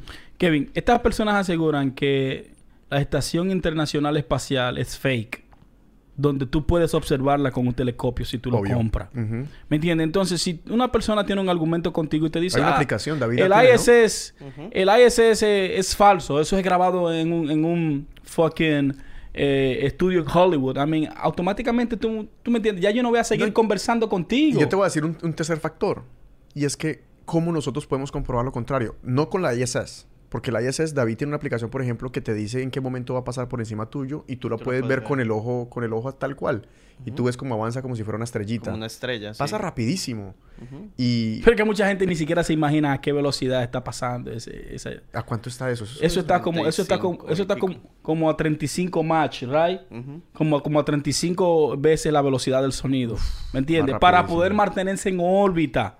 Para poder, óyelo bien, porque no se trata de, de, de- de- subir, eh, se trata de velocidad horizontal, ¿entiendes? Por eso es que la estación espacial se mantiene en la órbita terrestre, porque va más rápido que la de la Tierra. Si va por debajo de la Tierra, cae el objeto. ¿Entiendes? Entonces, mucha gente dice, no, que el domo, yeah, yo, tengo mis inquietudes, yo tengo mi pensamiento crítico en cuanto a las 400 millas, a las 400 millas de rango, ¿me entiendes? O de que en realidad quizás el aterrizaje lunar fue un montaje eh, de la NASA, yo tengo también razones para creer lo mismo. Exacto, ¿me entiendes? Porque hay muchas cosas como que no... Mira, pero yo te digo, bueno, entonces si nosotros somos nosotros cuatro que estamos aquí vamos a decir, ¿sabe qué? Vamos a comprobar de que la Tierra no es plana. ¿Cómo lo harías? nosotros tendríamos que tener unos recursos para poder mandar un cohete que llegue lo suficientemente lejos como para ver la curvatura desde lejos. Pero si nosotros empezamos a discutir aquí y no tenemos el suficiente conocimiento científico comprobado como para refutarlo inmediatamente, una duda va a, a hacer que se creen ese tipo de movimientos. Es evidente. Entonces, por eso yo no, no diría que los juzgo y directamente digo, no, son estúpidos, no porque incluso me parecen muy interesante de que ellos hayan tomado el tiempo de pensar si es real o no. Por el contrario, hay personas que creen que la Tierra es redonda. ¿Por qué? Porque sí. Sí, no, no, no te dan una explicación ya. ¿Cuál es el, experimento que me gustaría que lo hicieran todas las personas que, que, creen que la Tierra es plana para que salgan por completo de la duda? Y es que, por ejemplo, hagamos el mismo experimento de Eratóstenes, que hizo hace dos mil años. Exacto. ¿Qué hizo Eratóstenes? Puso, midió la sombra de un obelisco puesto en una ciudad, y luego midió la, la sombra de ese obelisco puesto en otra ciudad, las midió a la misma hora del día, midió su sombra y en base a, la medición de esas dos sombras pudo calcular la curvatura de la Tierra casi con 100% de precisión y decir hace 2000 años. El teorema de, Pitágoras, con esa razón, e, con, con, esa misma teoría, nosotros podemos saber la distancia que hay un planeta hacia, hacia nuestro planeta. Y, depende de la posición y, y, la temporada que sea. Por ejemplo, eh, Muchas personas, oh, es imposible que el hombre vaya a Marte porque está a 400 mil millones de kilómetros. No, hay, hay, un, hay un momento en que la posición de la Tierra con respecto a Marte se pone en 56 mil millones de kilómetros. How about that? Entonces, ¿cómo tú sabes eso? ¿Cómo los científicos saben eso? ¿Cómo los astrónomos saben eso? Y hay lo que se llama el teorema de Pitágoras, que con exactitud eh, se sale de lo que es la ley de la Tierra y abarca lo que es la ley del universo completo Cuando un hombre piensa, un hombre con un... Eso lo dijo Galileo a Galilei. Un hombre con una chispa de razón está por encima de todas las religiones, todos los libros y toda la filosofía habidas y por haber. Con una chispa de razón. ¿Entiendes? Y de eso se trata. Busque del sentido común y no se deje persuadir ni manipular porque usted vea un video en las redes sociales de algo que diga esto. Ya, tú puedes decir, ya, pero tú no has salido tampoco del globo para tú saber. Bueno, pero yo puedo salir de la ciudad y yo puedo percibir la, rotación de la Tierra. Yo no sé tú. Yo puedo percibir cuando la Tierra se está moviendo. También puedo percibir aquí en el norte de los Estados Unidos como hay cuatro diferentes estaciones, primavera, otoño, invierno y verano. ¿Entiendes? Entonces, también cuando yo miro hacia, hacia arriba, las luminarias que yo veo son una circunferencia, no son, no son, ¿me entiendes? O sea, cuando yo veo otro planeta en, un telescopio, yo lo veo en, modo circunferencia, yo no lo veo plano también. Entonces, eh, yeah, hay un domo, eh, los cohetes no salen del... Ok, entonces ¿dónde van esos cohetes que lonchan? O sea, ¿a qué altura está ese domo que tú dices? Coño, tiene que ser una altura, tiene que ser un cristal, tiene que ser un cristal muy sofisticado. No, sí, sí. Dicen que sí son el, es el domo y que las otras cosas sí son redondas, pero que están arriba. Entonces, ¿cómo te explicas que hay un momento en que el sol y la luna están en el cielo al mismo tiempo? Yo quiero hacer el experimento. ¿Me entiendes? A mí, de verdad son tantas cosas que tú puedes decir, pero venga acá, caballero. Entonces, ok, ¿cuál fue la vuelta que dieron los japoneses cuando atacaron a Pearl Harbor? ¿Me entiendes? O sea, por, eso está el GPS, ¿me entiendes? So, I mean, son tantas cosas que tú puedes decir, pero ven acá, ok, no, que yo vi un video que mandaron un, globo y el globo subió y subió y subió y nada más se ve el horizonte todo plano. Yeah, pero qué altura, primeramente, ¿qué altura tiene que subir un globo eh, para también, ok, pregúntale a esa misma persona que están eh, debatiendo cuál es la circunferencia en kilómetros que tiene la Tierra y qué altura tiene que subir para tú poder percibir la circunferencia completa. Exacto. Sí, sí, sí. Y, bueno, las personas que están pensando, por ejemplo, si la Tierra es plana, mm, que no lo conviertan en una religión. O sea, que no lo conviertan en un hecho de que uno diga, ¿saben qué? Los que creen que la Tierra es redonda son, son, son pecadores, por decirlo en un sentido. Ni, yo creo que tampoco los que decimos que la Tierra es redonda y los que siempre hemos tenido... Dice que, la Biblia dice que la Tierra es eh, eh, plana. Sino, who the fuck, who cares? Sino que yo digo, hacer la experimentación. Vamos a experimentar, vamos a hacerla, vamos a hacer el experimento. The fuck? Yeah, esa misma persona no creían en penicilina. No, no pueden contar el behind the curve. Yeah, esa gente no creían en penicilina. Esa gente fucking eh, pensaban que los gatos eran diabólicos, right? La misma gente que decían que la tierra era plana decían que los gatos eran diabólicos, right? Bueno, mi gata sí es diabólica. ¿Entiendes? Entonces, a mí. ¿Entiendes? Son mm. personas que, you know, eh, han sido lo más aberrado de la historia, ¿me entiendes? Han tenido todas las misas a vida y por haber. Entonces son personas que han enseñado al mundo, han enseñado al mundo eh, o le han penetrado al mundo con su moral y su creencia de lo que ellos piensan que, bueno, después de tanto tiempo atrás, otra vez. Y esta, y, esta teoría de que la Tierra es plana eh, viene, dacta de, de, un tigre ahí norteamericano del, 18, del 1840 y pico. El tigre saltó de la nada con eso y el movimiento comenzó a coger fuerza en unas cuantas personas que también eran de, de, de, bajo recurso intelectual. Y bueno, eso se propagó hasta que eh, la... No movimiento. Exacto, hasta que la revolución de esos astrofísicos de, a comienzo del año del siglo XX está hablando porquería, mi hermano. Eso es que la ciencia avanzó demasiado rápido. Claro que nosotros no pudimos mantenernos a la misma velocidad de la ciencia. Y, y bueno, las personas que, que, dicen que la Tierra es plana y que tienen sus razones para decirlo, porque para uno empezar a creer en algo tiene que tener sus razones claras. Yo los invito que, a, que practiquen eh, la antitesis por un momento y que se dediquen eh, una tarde o varias, varios días a refutar lo que creen. O sea, así como hicieron, refutaron, digamos, que la Tierra es redonda, traten de encontrarle el contraargumento que la Tierra es plana. Y de esa experimentación pueden sacar un resultado y de pronto cambiar de parecer. O por el contrario, tener más razones porque honestamente, Bravo, yo no, yo no tengo ahorita un cohete para ir a decir. Pero ok, ¿qué van a decir cuando ya en poco tiempo ya habrán hoteles en una órbita terrestre donde muchas personas con dinero podrán visitar. La NASA está encima de ese proyecto, SpaceX está encima de ese proyecto, Blue Origins está encima de ese proyecto, inclusive Virgin, uh, fucking Virgin Galactic está encima de ese proyecto. Cuando la gente comience a volar en, por encima de la atmósfera, una estratosfera donde puedan percibir la circunferencia de la Tierra, entonces, ¿qué, te ¿qué van a decir? Ah, no, que tú sabes van que... A van a hacer lo mismo. o sea, van a, salir con la del chavo, ¿me entiendes? Entonces, son personas que de verdad no tienen crédito. Son personas que... Son personas poco creíbles, que no se les puede creer, que no hacen su tarea, no buscan, no indagan y simplemente quieren estar en una moda y quieren siempre estar en contra. No, yo te voy a decir ahorita otro, que estos días lo escuché, fue a Eddie Bravo. Space is fake. El espacio es oh, mentira. Porque, ¿por qué? Este es el argumento. ¿Por, qué desde pequeño yo, yo lo único que veo son muñequitos de alienígenas, películas de invasiones alienígenas, películas sobre, sobre ir a la luna, como que eso es una pantomima, parece que fuera que él, él asegura, bueno, aseguran unos que el space is fake. Y la pregunta es, ¿cómo comprobar lo contrario? ¿Sabes que ahí, es donde nosotros nos quedamos cortos, igual que llegamos al punto de que el tema como el Space is Fake o, la Tierra es plana entra en el mismo rango de la discusión de Dios. Pero está bien, yo no puedo decir... comprobar lo contrario? Pero claro, bueno, si tú te paras que ponernos a, experimentar. Si tú te vas fuera de la ciudad, que no haya tanta iluminación, te vas a upstate New York como nosotros lo hacemos y observamos, observamos el cielo por la noche tú comienzas a ver estrella fugaz, meteorito entrando a la órbita de la Tierra, desvaneciéndose. A mí, entonces, ¿qué es eso ahí arriba?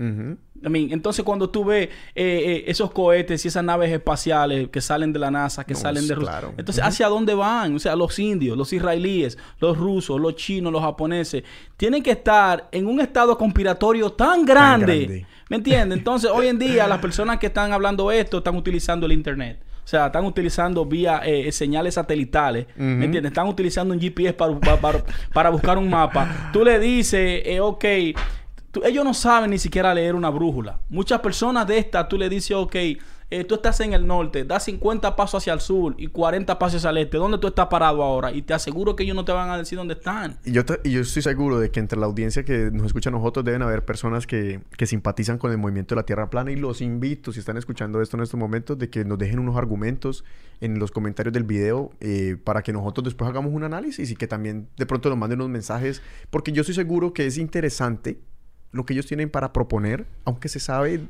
te digo, te digo, te digo cuál es más no stake. Primera, yo pienso que la Tierra es una circunferencia. No perfecta, pero lo es.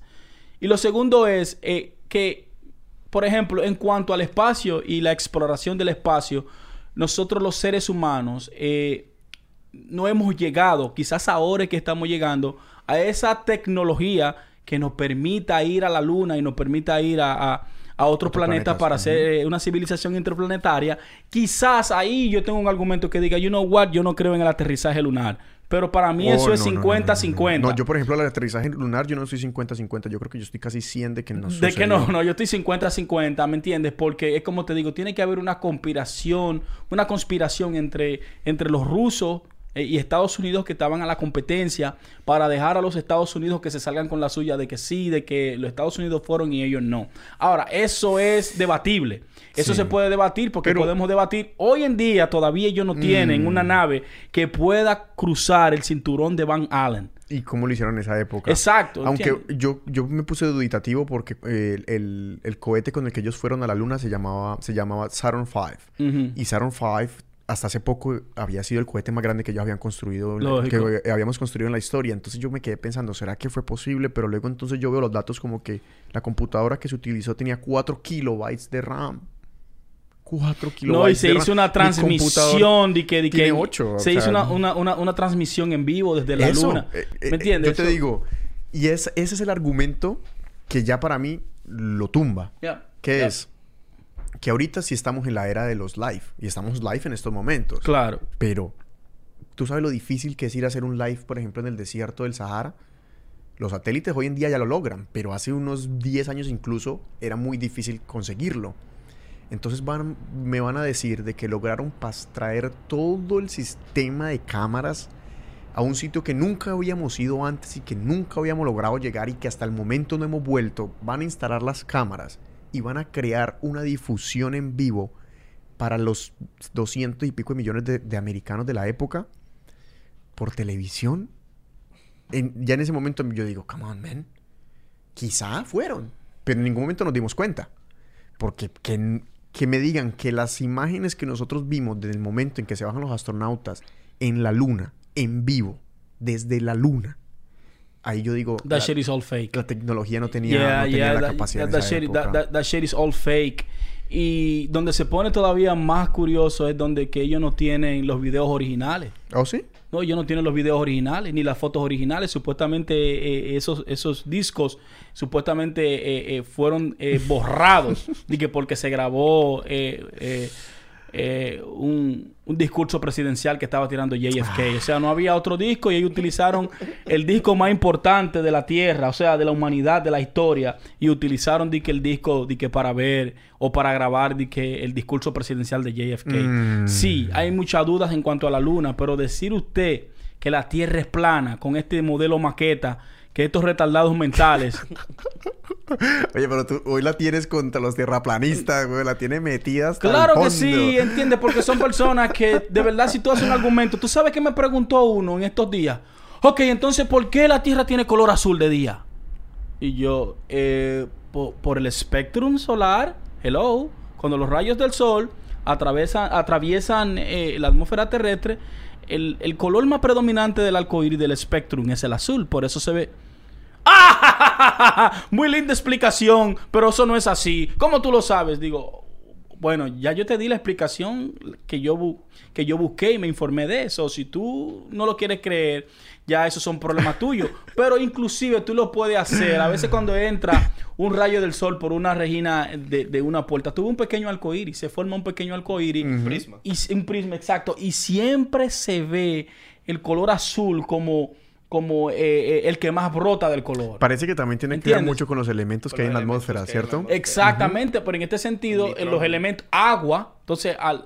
Creo que eh, si quiere búsquese cuál es el exactamente, porque creo que tiene que ver mucho con el nitrógeno. Sí, el nitrógeno es, es, el, es, el, es, el, elemento más abundante de la Tierra. Que incluso también hay, siempre como hay un espectro que uno puede sacar de cada uno de los elementos, que hace parte de la física cuántica, que cada elemento tiene un espectro y que se puede conocer de esa manera Exacto, qué elemento, es. es. Claro. Entonces es el, reflejo. Pero bueno, digamos que eso se puede debatir, ¿sabes cómo?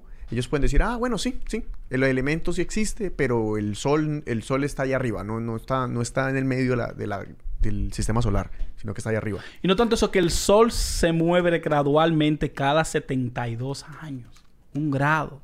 No, sí. ¿Entiendes? Es que Entonces, los astrólogos y, y, y, los ancients, I mean, eh, eh, eh, las personas del pasado nos mostraron a nosotros y pasaron de generación de generación esta información para que nosotros nos percatemos de evidentes destrucciones que va a sufrir y cambios la Tierra.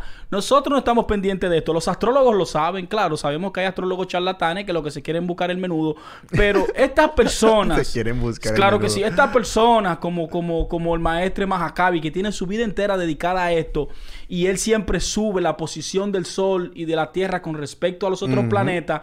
Coño, si tú tienes la tarea de tu indagar, shit, mierda, Mira aquí el, teorema de Pitágoras, mira lo grado que ve el Sol, mira cuando ellos saben que Saturno tiene Urano, mira cómo ellos saben que Pisces es esto. A mí, es, totalmente bellísimo, sí, es, bellísimo, es interesantísimo saber el elemento de, de, los de cuatro, de, de, los doce, cuál es fuego, cuál es agua, qué relación tienen con los elementos, con la realidad.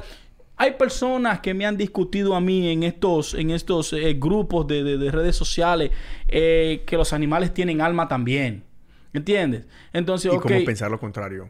Pero probablemente dame el argumento contrario. Bueno, es sencillo. La única creación que tiene la capacidad de conciencia es la del ser humano.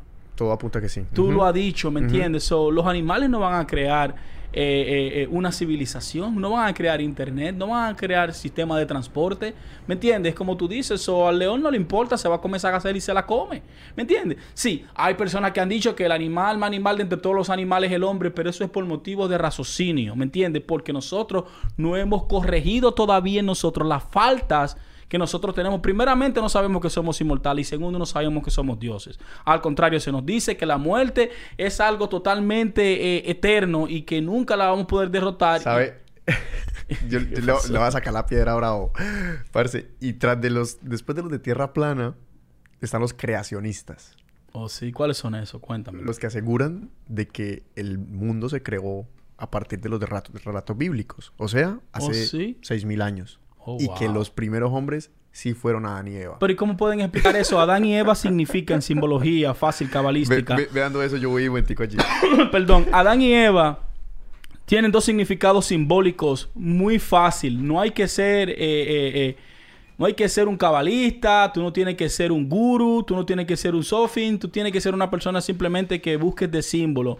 Adán representa la parte masculina del hombre y Eva la parte femenina del hombre también, o sea, eh, eh, masculino y femenino, dos polos opuestos, ¿me entiendes? De, que crean generación, negativo y positivo, el sol y la luna, el lado izquierdo, el lado derecho, la felicidad, la tristeza, eh, la muerte y el nacimiento. Entonces, ¿cómo puede ser que una persona donde hay ya casos redactados de artefactos y papiros que han encontrado en esos sarcófagos de los faraones en Egipto, que datan de miles y miles de años, no seis mil, no ocho mil, no nueve mil, treinta mil años. Treinta mil años, por ejemplo.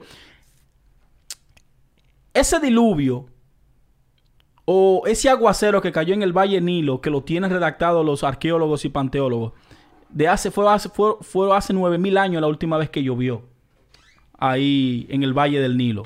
Nueve mil años. ¿Entiendes? Con pruebas, ¿eh? Eh, con un trabajo arduo de personas que han pasado su vida entera investigando este tipo eh, de antigüedades y de filosofías y de culturas. No estamos hablando, no. Entonces tú me vas a decir a mí que el mundo apenas tiene 6.000 años. No, como mejor, mejor yo, de verdad, yo prefiero poner mi norte en la teoría de los Anunnaki. De que nosotros como, como, como eh, Homo sapiens, luego neandertales, eh, una civilización muy avanzada nos dio eh, la conciencia mitad animal y mitad, Bueno. mitad divino. ¿Entiendes? Eso tiene para mí mucho Yo- más sentido. Eso tiene para mí mucho más sentido que pensar que el mundo comenzó a partir de Adán y Eva. Yo también, yo opino algo muy similar, pero como otra vez, eso tiene que ser opinión porque no hay forma como nosotros poder decir, ¿sabe qué? Vea, estos fueron los que vinieron y estos fueron los que nos lo trajeron. Pero sí es extraño que nosotros hayamos eh, sido parte del grupo de, de- los grandes primates, que hayamos evolucionado, que nos hayamos tra- transformado en el Homo sapiens. Y que a partir de un momento nosotros hayamos empezado entonces a construir, a hacer construcciones magnánimas como por ejemplo las pirámides. ¿De dónde provienen las pirámides construidas hace quién sabe qué cantidad de miles de años? All of the sudden, o sea, de, de repente. Eso sí me parece extraño. Y incluso yo lo, yo lo, yo lo atribuyo mucho al gen 6 y al gen 7 de nuestro genoma eh, humano, que es el, el encargado del lenguaje, no solamente de la creación de un lenguaje, sino de la capacidad de pensar y de hablar al mismo tiempo nuestras ideas. Que básicamente, como ya lo hemos hablado aquí, eh, del lenguaje es que se proviene absolutamente todo el sentido de las cosas. Porque en el momento en que yo hablo de café, ya las personas se- tienen en su imagen, en su mente, un aroma. Tienen en su mente un sabor. Hemos hablado de que en la filosofía hebrea, cuando ellos hacen el relato del Génesis, lo que están hablando es también de la creación de un lenguaje. Pero ¿en qué momento nosotros adquirimos ese lenguaje? ¿Por qué razón nosotros lo hicimos? ¿Por qué razón nosotros evolucionamos nuestro intelecto tanto hasta el punto de lograr no solamente que adaptarnos al ambiente, sino adaptar el ambiente a nosotros? Porque me parece muy extraño que nosotros ahorita estemos compartiendo tiempo en este lugar con paredes y con objetos humanos y no estemos afuera en la, en la, en la naturaleza. Si nosotros fuéramos parte de la naturaleza, probablemente, o sea, directamente involucrados seríamos como los animales. Viviríamos ahí. Mira, eh, eh, las evidencias que yo tengo es que, Eso por es lo ejemplo, que me, son dudas. ¿no? nosotros Dudas. como humanos no podemos estar muy expuestos al sol. Todos los animales pueden Somos durar hasta dos delicados. semanas. Somos súper delicados. Eso, eso te da una pista a ti de que nosotros los seres humanos no pertenecemos a la Tierra. Exacto. ¿Entiendes?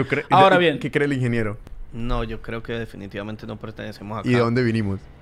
Mm, No, pues no. no, tiene esa tengo idea, claro. No tengo Eso, respuesta. esa pero respuesta no la tiene nadie. Pero Esa- tiene que venir el- de, un- de- otro lugar que no sea este, porque es que es antina nosotros somos totalmente antinaturales. O sea, todo tiene una... un- un- todo tiene un- por eso los ecosistemas, o sea, lo más básico, todo tiene una razón de ser y ningún ser de esos puede llegar a romper ese sistema que ya lo creó la naturaleza. Es un ecosistema, por eso siempre se mantiene.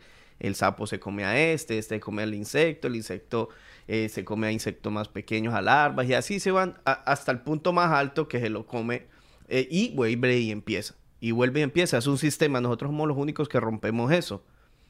Y creamos y modificamos y tenemos la capacidad de crear nuevos ecosistemas o acabar uno, uno, uno, uno que ya esté formado. Mm. Entonces no hacemos parte de él. Sí, es extraño. Es totalmente. Nosotros. Hmm. No, es que tú lo ves. Tú lo ves. Yo siempre digo, por ejemplo, un, un león tiene algún competidor o tiene un animal cercano a él muy parecido que digamos que puede hacerle competencia. Pero nosotros no. ¿Cuál es el animal más cercano que nos puede hacer competencia en cuanto a, nuestro, a, nuestras características? Debería haber por lo menos otro homo- homínido aún vivo que digamos que fuera más retrasado. digamos, ¿sí me Sí, entender? Que fuera, estuviera un nivel más abajo Y que lograra y que la lograra hacer cositas ¿Sabe- parecidas. ¿Sabe quién nos gana a nosotros? El cuervo. Ni el cuervo. Porque a nosotros, a nosotros nos gana lo más diminuto. A nosotros nos destruyen las bacterias, weón. Oh, yeah, you told, you told us about it. Sí, en el anterior, Yeah. en el anterior capítulo me parece que en ese sentido somos completamente vulnerables. Somos tremendamente ante las cosas tan infinitamente, infinitamente Diminutas, pequeñas. ya. Sí. Pero no sé si nosotros, pod- si lo ponemos en comparación, pues yo veo a mis gatos y mis gatos yo no los veo que como que tengan pensamientos sublimes como nosotros, pero tampoco podría decirte desde la experiencia de ellos si ellos opinan que tienen existencia o no tienen existencia, qué son los pensamientos. De, de la misma manera me imagino que deben haber seres muy avanzados, supongo yo, que nos mirarán a nosotros y dirán, uy, estos tipos tan raros todavía pensando en esto, pensando en aquello, pensando en esto. Come on. Y Entonces- sabes otra razón de las que yo a veces veo eh, diferente de los, de los seres humanos a, a muchos de los animales, es que yo nunca he visto un animal ver las estrellas o contemplarlas. O sea, nosotros somos los únicos que hemos levantado la cabeza, las miramos y tratamos de entenderlas. Estamos buscando nuestra casa. Como Posiblemente. Y sí. te llama a casa. Sí, ¿por qué, por qué, por qué no, o sea, por no las dejamos ahí como la dejan los animales? A ellos no les interesa para nada las, las estrellas. Nosotros porque sí las miramos y queremos entenderlas y, y sabemos que hay algo allá más, más allá. Y no es algo místico, porque digamos lo que no lo estamos hablando, lo han hecho místico en su tiempo. Los dioses, que el sol, y fue el dios sol, fue, lo pusimos místico, pero hoy en día ya resolvimos esas dudas, sabemos que son otras, pero aún tenemos eh, como eh, ese la deseo mirada de hacia mirar para allá. allá. Y yo le voy a decir algo a ustedes, mira, eh, el desarrollo, el conocimiento eh, está siendo atacado, caballero. Y los próximos años van a ser muy decisivos. Eh, empezando aquí en la nación más poderosa del mundo, en la nación más rica de la historia del planeta Tierra, los Estados Unidos de Norteamérica, eh, hay un fenómeno que está arropando totalmente y los medios de comunicación no quieren despertar. Pero este fenómeno se llama el evangelio del progreso. ¿Y qué- de qué El eso? evangelio, el evangelio, el evangelio de los blancos, ¿me entiendes? El evangelio Mm. que inclusive ha comparado a Donald Trump con el gran rey Ciro, ¿Qué? de que Donald Trump es un profeta. Claro que sí, inclusive han dicho que, que Donald Trump ha hecho más que Jesús por los cristianos. Bueno, en eso tienen razón, porque Jesús no era cristiano. ¿Pero dijeron eso? Sí.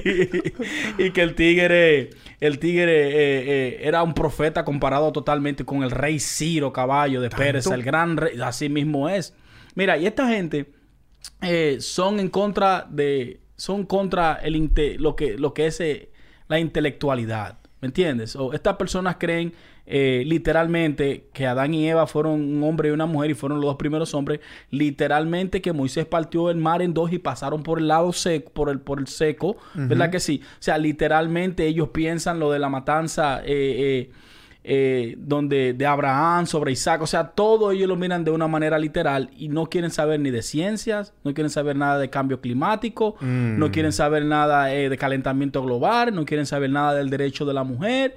Ya, sabemos que el neoliberalismo eh, ha ido a unos extremos y eso es lo que ha parido que las personas otra vez vuelvan al lado conservador, que es tierra plana, Biblia, eh, Jesús, Cristo, Sí, etcétera, etcétera. La radicalización del Mira, lado conservador. eh, aquí en. Estados Unidos se está dando un fenómeno que es el fenómeno, ya sabemos que Donald Trump fue un fenómeno en el 2016 y todo viene a, a- a- a convocación por lo que está pasando, ¿me entiendes? Bernie Sanders está corriendo por el lado demócrata, eh, Donald Trump ya tiene su lado asegurado del lado republicano, pero Bernie Sanders que viene con una agenda pro cambio climático, pro cambio climático, perdón, eh, pro New Deal, Green New Deal, que es eh, el plan que se tiene para cambiar aquí en, ese- en Estados Unidos eh, lo que es la dependencia de, de- de energía del fossil fuel, del petróleo y del gas natural, cambiarla para 2030 totalmente en energía renovable, ya sea del viento, ya sea del sol, ya sea hidroeléctrica, inclusive hasta nuclear, que es la más eh, eh, segura de todas, ¿me entiendes? Eh, los Estados Unidos en estos momentos tiene el 20% de la energía que se consume en este país es nuclear. Es nuclear. Pero también yo no sabía ese dato de que los Estados Unidos eran también el productor de petróleo más grande del mundo. En estos momentos lo Wow, es, claro Incluso que más sí. que la Arabia Saudita. Más que la, eh, más que la eh, OPEC. Emiratos Árabes Unidos y Es- todo eso. Exactamente, y que Venezuela y todo el mundo eso. Pero también eso tiene que ver con, con- con el asedio que hay con Venezuela también. Aunque Estados Unidos, eh, durante la administración de Obama, eh, eh, eh, tenían, le pusieron muchos, ¿cómo te digo? Ah, muchas restricciones para poder exportar todo ese Mm, petróleo que hoy en día ellos están mm. exportando. Pero mira qué sucede. Cuando el establecimiento ve un candidato que es pro intelectualidad, pro ciencia, el, el establecimiento tiende a hacerle la contra de una manera u otra y tratar de, de desacreditar al candidato y eso estamos viendo aquí en Estados Unidos y estos son momentos históricos, Kevin. Si Bernie Sanders no gana las elecciones en el 2020, ahora en este 2020, yo creo que la, esperanza de la humanidad se va a ver en riesgo. ¿Tú crees? ¿Entiendes? Tanto, claro, tanto así. Tanto así. So, Es un et- momento esta elección, sí, esta elección es las elecciones de nuestras vidas. Y de los nietos, y de los hijos, y del porvenir. Si en realidad eh, la raza humana quiere dar el gran paso de, de ser una civilización interplanetaria, de salvar el país, la Tierra, de una eventual catástrofe, nosotros necesitamos líderes que en realidad se preocupen eh, no solo por el medio ambiente ni la tierra, sino también por, Mm. Por la calidad por- de por vida la de los calidad de humanos, sí. vida de los seres humanos, la educación, porque en realidad lo que, lo que hace más falta en el planeta Tierra es una educación, pero una educación certera, no la educación sí. paupérrima que estas personas no quieren que Yo no... Es, es que es la misma pregunta que, que se debe hacer Bernie Sanders. Y es que ¿por qué nosotros hemos llegado al punto de tanto desarrollo tecnológico, de tanta capacidad de... de es, es el imperio más próspero de la historia de la Tierra. O sea, hay comida, tanta comida que el 60% de los americanos sufren de obesidad. O sea que eso quiere decir que hay mucho. ¿Por qué no tecnificarla de la manera que a nadie le, sobre- le falte nada? Esa es la misma pregunta que se hace él. Pero ¿qué pasa? Que cuando uno piensa de esa manera, cae en una propaganda que viene de una memoria ancestral. O sea, de una memoria no ancestral, sino de nuestros ancestros, de, de nuestras personas que siempre lucharon por la famosa propaganda del capitalismo-socialismo. Entonces quieren de una vez demonizar la imagen de Bernie Sanders, asegurando de lo que él quiere, que lo que él quiere es comunismo. Y bueno, es el hecho de, igualdad. Yo no sé, Donald Trump, Él no quiere el- eso es lo que ellos quieren que, que nosotros pensemos. ¿Me es entiendes? exactamente Eh, lo que hemos hablado aquí que eh, lo que predica Bernie Sanders es eh, sociodemócrata. Sociodemócrata, Que es un sí. modelo parecido al de Escandinavia y Suecia. Entonces, yo me, yo me vi el último, el último en vivo del último rally que él tuvo en New Hampshire. Ah. um, y lo que estaban hablando las personas que, lo, que son detractores de su proceso en Sí. los comentarios eran Sí. diciendo, bueno, si todo lo quieren gratis, nada de eso es gratis. Alguien va a pagar por eso, ¿cierto? Ese es el discurso que ellos tienen. Pero como gratis. ellos- Eh, De verdad, nadie quiere nada. Yo no quiero que mi café nadie me lo compre. Yo Come no on. quiero, yo no quiero que, que mi carro alguien me lo compre. Yo no quiero que la comida del gobierno me la compre. Lo que se está exigiendo son los derechos humanos que los países del primer mundo aseguran a sus ciudadanos.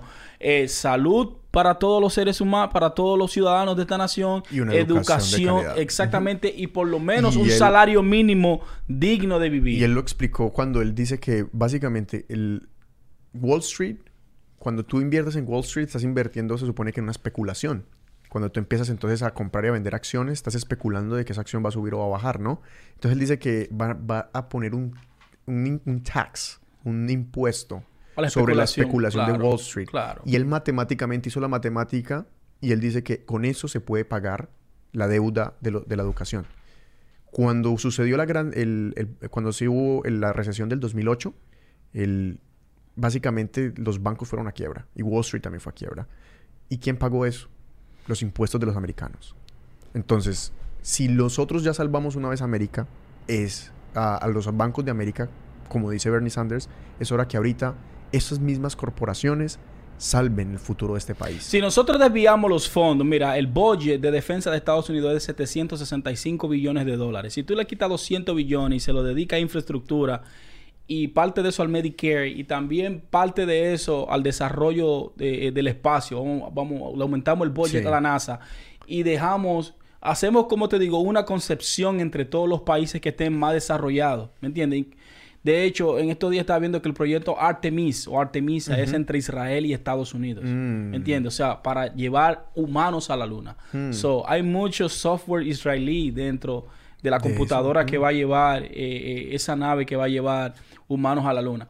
Pero mira, la tecnología es tan tal que por medio de la tecnología, en las primeras primarias que se hicieron, eh, ya comenzaron, llaman dos primarias. La primera primaria fue la de, la de Iowa. Y a Bernie Sanders le hicieron un pinini. Le hicieron un pinini así como se lo hicieron en el 2016, pero esta vez las personas a través de, de Twitter y otros medios de redes sociales estaban activas y todo el mundo llamó el fraude. Mi hermano, Estas personas que estaban encargadas de los resultados de las primarias de Iowa tenían una aplicación que supuestamente ahí a los superdelegados era que ellos iban a pasar los resultados. Sucede que la aplicación tenía un glitch, right? Y en lugares donde Bernie Sanders ganó, le daban, eh, eh, eh, los delegados se lo daban a- a- al mayor de Indiana, fucking el gay este, eh, Pete Buttigieg. Y no porque sea gay, ¿me entiendes? Sí, Pero, no, por lo- ajá. you know, si no es por los ratas que el tigre, porque el tigre esa noche no dan eh, eh, un, un- un victorioso o una persona clara de quién ganó eh, en los caucuses y el tigre sale diciendo que él ganó eh, eh, los caucuses. Now, cuando al otro día la gente sigue investigando, se dan cuenta que la campaña de Pete Buttigieg donó 40 mil dólares para que ese software de esa aplicación se desarrollara. Oye, 40 mil dólares. Es así que el conteo estaba 26% Buttigieg, 25% Bernie Sanders, right? Cuando iban por el 97%, que la gente se estaba quejando, hu- hubieron momentos, eh, eh, ingenieros, si usted puede y tiene la amabilidad, donde hay un tigre que está tirando una moneda para arriba. Cuando cae la moneda para arriba, el tigre le hace así y, y dobla la moneda. Ay, Pe- no, Pero no, se no, ve que no la puede doblar a ¿Y favor cómo- del Buttigieg. ¿quién, quién, quién era esa persona? Bueno, esa persona supuestamente era un delegado de, de la campaña de Buttigieg. Pero ¿por qué tiró esa moneda No, para porque en Iowa hay una regla que si hay un empate, se tira una moneda para arriba. Así, así de complicadas son los caucuses de Iowa. Right? Así. Yo creo que esos caucuses deberían determinarlo y volverlo primarias normal, corriente, como O sea las que tras de eso, tras de que hubo un error en el sistema que, que contó los votos, terminó en empate. Exacto. Y Entonces, sobre el empate tiraron una tiraron moneda una moneda. para- para Entonces, entre tú sabes y cuando tú tiras una moneda, Oh, cae God. aquí, tú la pones aquí, Oh, pum, God. ganó fulano. No, el tigre tira la moneda, le cae en la palma y el tigre le está dando la vuelta. Oh, y Oh, después cuando le hace así my como, God. ni siquiera de un solo intento, tres intentos. Oh, yeah, ganó el Mayor Pete Buttigieg. Dios mío.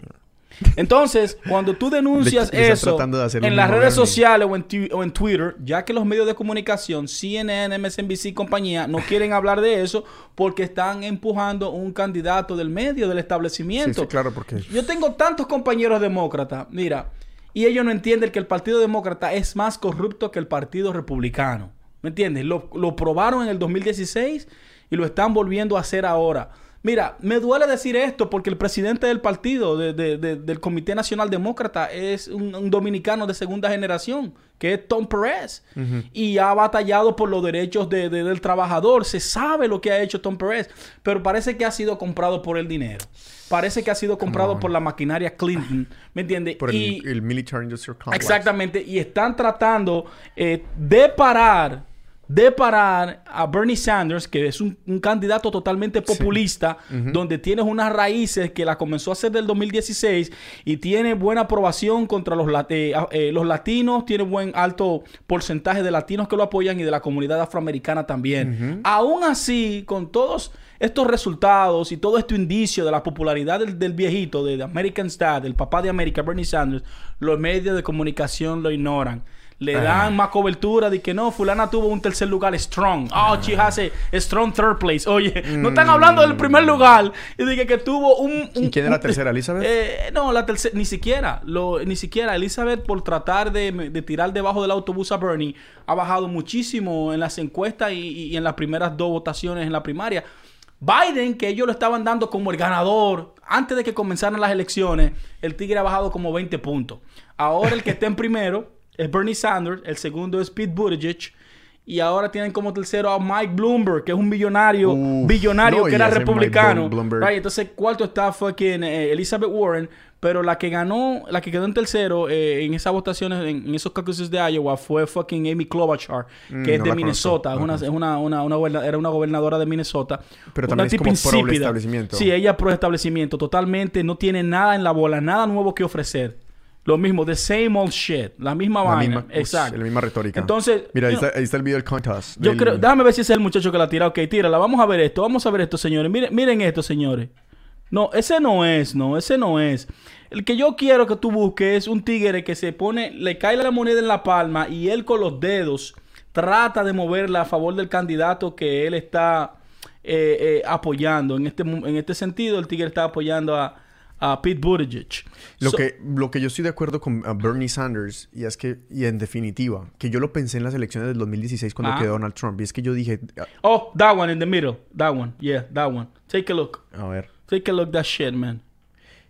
yo estaba pensando hace, hace cuatro años de que Estados Unidos tenía sobre la mesa su, la oportunidad de escoger el mejor presidente que ha tenido o, o el- la mejor opción que tenía para en, los momentos que está viviendo en estos, en estos instantes Sí. y el peor que podía escoger. No porque Donald Trump tenga mala política, sino porque Donald Trump no es lo más óptimo para el momento que tiene el mundo.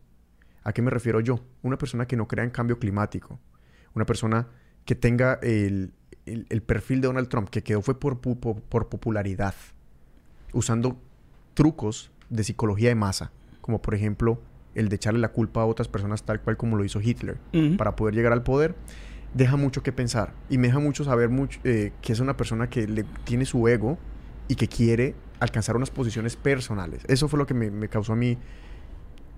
Ubica esto, eh, parcero. Ver. Miren esto, señores. Juzguen ustedes mismos. Ese es un delegado a favor de Buttigieg. Él está tirando una moneda y miren lo que hace ese señor. ¿Y por qué hizo eso? Pero espere, espere. ¿cómo? El, sí, sí la volteó cuando la pasó de ¡Eh. Buttigieg! What the fuck?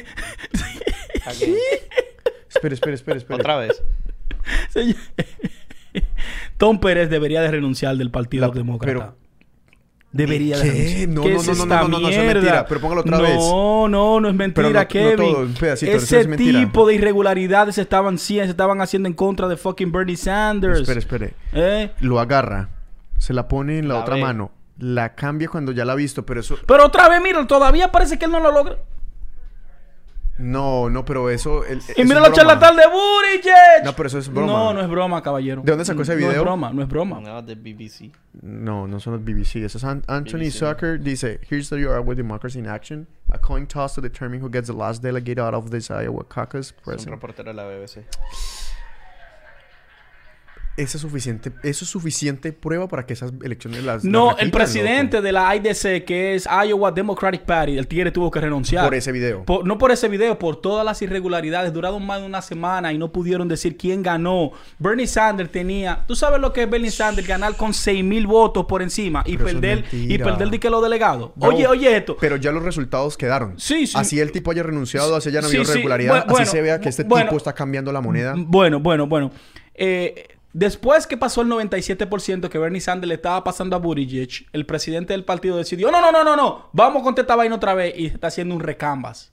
O sea, mientras Bernie estaba debajo, el tigre no se pronunció. Cuando él vio que aún con la trampa, Bernie le pasó al tigre, dijo, no, no, párame eso ahí y vamos a hacer un recambas. Que es un reconteo otra vez. Todavía han pasado dos semanas y no se sabe quién ganó las elecciones de Iowa. Entonces, mi pregunta es, nosotros como demócratas que queremos vencer a Donald Trump, right?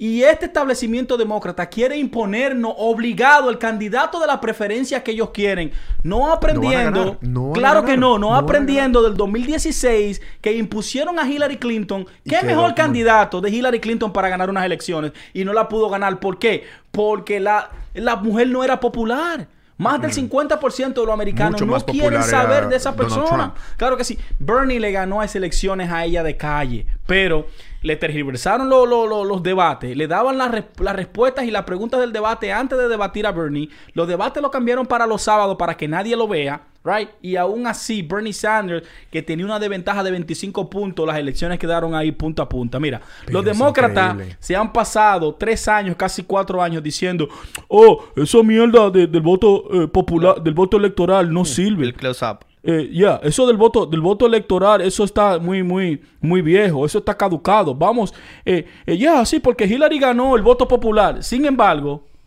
Bernie Sanders ganó el voto popular en Iowa y ahora ellos dicen, lo del establecimiento, jaja, en Iowa no es por, no es por voto popular, sino es por, por, por delegado. So, Y con- what a y fucking esto hy- es muy hypocrites evidente. you are, huh? El problema, el- eh, mira que los Estados Unidos, eh, el- la política americana no representa el pensamiento de las personas americanas. Yo creo que si hay una lección, por lo que yo he visto, porque eh, Bernie Sanders tiene, creo que la mayor cantidad de recaudaciones individuales, Individuales, claro. que tiene ningún candidato Nadie lo en la tiene historia, incluso creo que los Estados Unidos. El tipo podría, él es el candidato si quieren realmente vencer a, a Donald Trump. Claro que sí. Pero entonces parece que el Partido Demócrata quiere que él gane. ¿O tú qué crees? No, el, el Partido Demócrata ya decidió que ellos prefieren a Trump que a Bernie Sanders. Come on. Ya. Come on. ya, eh, eh, eh, eh, claro, ese es el mensaje, Come Kevin. on. Ese es el mensaje. Entonces, ¿por qué lo quieren Él sacar con el impeachment y toda esta eh, oye, vaina? eh, Oh eso, es, eso es una pantomima, Kevin. ¿Cómo puede ser que ellos quieran hacerle un impeachment cuando le están aprobando 200 billones más para defensa? Y le están apuntando todos los jueces que él prefiere. Mira, aquí la política de Estados Unidos, mucha gente desconoce, pero aquí se trabaja eh, de esta manera.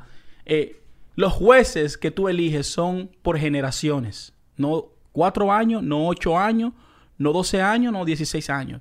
Un juez que tú apuntas eh, en una circunscripción o en, la, o en la Suprema Corte de Justicia es para vida. Ese juez puede durar de 40 a 50 años. Entonces, tú me preguntas, ¿y qué tienen que ver los jueces con el poderío de Estados ¿Y Unidos? cómo, lo- bueno, cómo sacan a un juez? bueno, no, un juez tú, lo, tú como presidente tú lo apoyas. O sea, tú eres el que lo, lo apuntas, lo apuntas. Ajá. O sea, lo pones en el puesto. Y ese juez tiene que tener por lo menos 10 años sirviendo eh, eh, eh, como juez Pero si yo como juez quiero irme, No, no te puedes ir. Bueno, tú te puedes retirar, claro que sí. Mm. Entonces ahí el presidente eh, eh, en, eh, en turno, entonces eh, designa otro juez. Pero Mm. para que usted entienda, la política estadounidense está ensamblada de esta manera. Es un balance of powers, un, un- un balance de poder, donde tienen al, al- al ejecutivo, donde tienen eh, eh, al, al legislativo. al legislativo y donde tienen al judicial, right? Sí. So, cuando el presidente pasa una ley, no ejecutiva, sino una ley que pasa al Congreso. Si el presidente no puede pasar esa ley a través del Congreso, la decisión última la tiene la Suprema Corte de Justicia. Mm, Right? Por ejemplo, el Obamacare, al final lo decidieron en la Suprema Corte de Justicia, donde, Mm. hay nueve jue- donde hay nueve jueces. Y si tú tienes suerte en tu mandato presidencial, tú puedes apuntar más que uno. Donald Trump ya ha apuntado dos. O sea, Mm. ahora mismo el conteo de jueces republicanos dentro de la Suprema contra jueces demócratas es de 6 a 3. 6 a 3. Exactamente. Y está por morirse otras. O posiblemente sea. Ya eso es para generación. Ya cualquier decisión que tome un presidente y vaya a la Suprema Corte de Justicia, tú sabes que los republicanos van a tener la Ya, delantera. ya veo la magnitud. del Entiende la, problema. entiende la Mm. magnitud. Entonces, esta persona quieren hacerle un impeachment. Mientras tanto, él está apuntando jueces, jueces, jueces en estatales, eh, eh, eh, locales y a nivel de Suprema Corte de Justicia. Mira, entonces, un editor, el editor, el, el- el- el editor más importante del New York Times dijo que él votaría, él prefería a Donald Trump rather than fucking Bernie Bernie. Sanders. ¿Y cuál fue la razón que él dio? Bueno, la razón es que él dice que él no quiere otra Venezuela. O sea, oye el Oh, cliché ahí. God. No queremos otra Venezuela. No, ese es el cliché. Es Entonces, mira, en Colombia, en si sitios eso, dicen la misma si eso lo lograron aquí en los Estados Unidos de Norteamérica, donde Señores, para que tengan una idea, en todas las elecciones hacen fraude. Lo importante es el porciento fraudulento o de irregularidades que hay en uno de estos eventos. Por ejemplo, un 3%. Todo lo que es debajo de un 10% está bien. Depende cuánto sea, eh, con qué ventaja ganó Claro. la persona. Pero siempre hay irregularidades. Aquí en Estados Unidos, donde sea hay irregularidades. Sí. Now, mira cómo le hicieron esto a Bernie Sanders en la primaria dentro del partido, con una aplicación que un candidato eh, financió, porque 40 mil dólares para desarrollar una aplicación. Y tú ves que los otros... que do- ¿40,000? Sí, y, lo- y tú ves que los otros que donaron, donaron de 700 dólares, 800 dólares, 1000 dólares, máximo 2000. El Tigre dona 40 mil. Y esa misma aplicación es que lo da victorioso a Eh, él, antes de que se den Él dio los 40 mil y ese fue el que ganó con este tipo que hizo así. Exactamente. Oh my God. Exactamente. So, entonces, no, el problema es que cuando ellos trataron de pasar los resultados a través de la aplicación, cuando daban que Sanders ganaba, Es que, que ganó sí, algo, la aplicación dije que se jodió, que la aplicación no podía dar los resultados a tiempo. ¡Boom! Eso en Estados Unidos es el primer, la primera nación del mundo. Hace unos cuantos meses atrás nosotros hablamos de lo que pasó en República Dominicana. Recuerda que hablamos que cambiaron a un sistema automatizado. Y yo te dije a ti que en, en los que países... podían votar por máquinas. Por máquinas, exacto. Pero que ese tipo de cambios en países, ni ningún país se hacía totalmente eh, eh, absoluto. Tú hacías, eh, tú lo hacías gradualmente, ¿me entiendes? O sea, comenzando con la, con la automatización en los lugares donde sean más desarrollados o que ya tengan, tú haces unos drills y haces unos tests antes de tú por, ok, vamos a correr con esto. No, ellos lo metieron absolutamente en las zonas rurales, en los pueblos, en los barrios, en todos los lados. Y bueno, ya tú sabes, cuando yo hablé de esas primarias, en la cual eh, eh, el expresidente Leonel Fernández, que es otro ladrón que enseñó... sí, porque son los, los- la los del PLD son unos leguleyos, son Los unos del, ladrones. partido, los del partido que están ahorita en poder. Sí, sí, el partido que ya tiene casi 20 años en el poder. El tigre es el rey de la trampa. Bueno, pues él enseñó a sus discípulos a hacer trampa y al final le hicieron trampa a él. Pero él no estaba equivocado. Eh, de verdad, las irregularidades que había en el sistema, tú tratabas de votar por él y por él, votar por él y el voto se iba a donde Danilo. Lo mismo que pasó con, lo- Con los con los Simpsons. Simpsons. ¿Y cuál era? Entre, Coño, entre Barack- entonces, eh, eh, entonces Barack nos están diciendo a nosotros, hey, este sistema que están que eh, eh, eh, están tratando de el nuevo orden mundial que está tratando de implantar en el mundo es un sistema vulnerable que tú puedes manipular a favor si tú eres Sí. el gobierno de Estado. Y no hay forma de Eh, comprobarlo no hay forma de contra- comprobar. por lo Exacto. Entonces, No ellos te van a decir, ah, no, eso no se hackea porque eso no está conectado al internet. Yeah, pero tú puedes hacer un software, exacto, tú puedes hacer un software, tú puedes hacer un software local dentro de un área local network. Todo es vulnerable. Todo es vulnerable. sí. Entonces, bueno, ok. Llegan las elecciones municipales en la República Dominicana. Este año son Para- las presidenciales pero también. municipales para eh, elegir Síndicos, alcaldes. el- alcaldes, correcto. Eh, el montaje de las elecciones pasaron los 10 mil millones de pesos. 10 mil millones de pesos. Estamos hablando ¿Cuánto es eso? 50 millones de dólares. Vamos, vamos a ponerlo así. El budget para poder colocar la infraestructura y- de Exactamente. los votos. Bueno, comenzaron las votaciones esta mañana. Ya a las ¿Hoy? 11, sí, Oh. ya a las 11 y 23 de la mañana, el jefe de la Junta Central Ele- Electoral suspende las elecciones. De que por un fallo y por que habían problemas en el sistema. Óyelo bien. Parece que le estaban dando una zurra. Parece que le estaban dando una salsa. eh, los a, a los candidatos de gobierno, muchachos, que dijeron la gente, espérate, vamos a ofrecer esta mierda. ¿Me entiendes? ¡Boom! El tigre suspende las elecciones. ¿Y hasta Ahora bien, cuándo? Bueno, no se sabe hasta, Hasta que ahora. ¿Para cuándo? algoritmo. Hasta, hasta- hasta que arreglen el algoritmo. No, pero... No, señores, esto es serio. Hoy nosotros fuimos a la... Yo estaba en la barbería con, con mi hermano, con el ingeniero. Ajá. Y los que estaban en la barbería eh, son de dominicanos y eran diciendo... Eso fue, eso fue para que lo- los tigres que están en el poder tengan otro un par de días más para robar. No, no, claro, ¿me entiendes? Entonces la gente se va a curar con el algoritmo porque Lionel sale un meme de Lionel Fernández y que no, fue el algoritmo, que por eso él Oh, perdió. my God. Pero yeah, I mean, de verdad, es- era eventual, se venía a venir, ¿me entiendes? Yo vi eso venir, es como si fuera una profecía, no, mire, esto va a ser un fraude. Y lo hablamos aquí hace un par de varios meses meses atrás, Sí. exacto, meses, varios meses atrás. Entonces, ¿cómo puede ser unas elecciones de un costo de más de 10 mil millones de pesos? Eh, no tienen ni tres horas votando. Las votaciones comenzaron a las 6 de la mañana. Ya a las 11 tú estás diciendo, no, vamos a, vamos a cancelar Cinco esta vaina después. porque el sistema tiene problemas. Tiene Ya, problemas, cuando vino claro. la primera el- el- la primera ola de votos, el Uy, claro, candidato... los tiene candid- problemas porque yo quiero ganar y está- estoy perdiendo. Exacto. Bueno, no, o no- no Ahora, se sabe los resultados, ¿no? La- exacto, no, no, ya no, lo cancelaron ahora. La pregunta sería, ok, entonces, ok, ¿cuál es el próximo paso? Yo, yo te- el pueblo dominicano y los opositores deberían de exigir la, la renuncia del pleno completo de la Junta y del presidente porque usted falló. El único trabajo que tú tenías que hacer y todo lo cuarto era ese y tú no lo supiste hacer. Con muchos meses de anticipación ya te habían dicho a ti, mira, este problema de esto de voto automatizado no va a ser fácil, esto puede ser hackeable, esto, esto es vulnerable y aún así on, no lo on. corrigieron. Por eso yo siempre he dicho, señores, si tú vas a tener un voto automatizado, tú tienes que tener un backup de paper ballot. Es que en caso de así. que el sistema caiga, tú tienes ahí el backup de que tú puedes contar eh, eh, la- votos. las urnas electorales. Exacto. Entonces, ¿por qué no lo quieren hacer así? Porque no le conviene. Fue lo mismo que le hicieron a fucking a Al Gore en Florida cuando hubo aquel fraude otra vez que ganó George Bush. ¿Me entiendes? Entonces, si los Simpson si los Simpson te lo dijeron 20 años atrás de que este sistema, ¿entiendes? Es fraudulento. Es- En Venezuela lo pusieron, pero Venezuela tiene el backup del paper ballot. Que por eso también yo dije una vez aquí, ok, ustedes dicen que Venezuela hizo trampa, por lo menos Venezuela tiene Es que paper ballot. sí. El, ¿Me el error, el error seguramente República Dominicana fue que entraron de una vez con la automatización. De una vez, de una sola. radicalmente, pero eso se hizo con la Y intención. bueno, ¿y tú tienes alguna idea de dónde, intención, dónde- de dónde habrá venido ese software? Bueno, se dicen que es uno. ¿Quién fue el que ganó esa plaquita? Uno, esa plata? un- uno hindú, uno, uno hindú. Oh my los reyes de la trampa, los scammers número uno. Oh my uno hindúes son los que instalaron el software de la you computadora de la about, Junta. my friend? You talking? Listen, my friend, this call is from the IRS and you owe $1,300. You no now, can say my software is not working. You but, cannot but, say that. but if you send me $2,000 now, we're gonna part you in the debt. Qué piro tan racista. And by the way, and by the way, you're gonna make an egg and cheese. No, pero sí da... da- da Ahorita da le están vergüenza. cerrando el programa. No, sí, por xenófobos. no, pero es cierto. Ahora, los que estaban... lo- lo- ¿Quiénes son los... Como los partidos que están poniendo alcaldes ahorita mismo en, en- en la República Dominicana? El PLD y el PRD. El PRM. y el PRM. ¿Y Sí. cuál es como el, el fuera de esquema?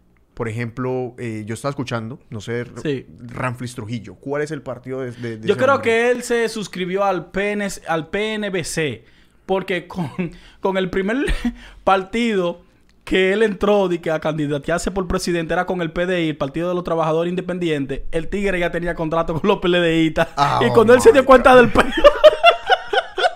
el tal Ismael era más corrupto que Homero Simpson. Oh my God, y salió corriendo.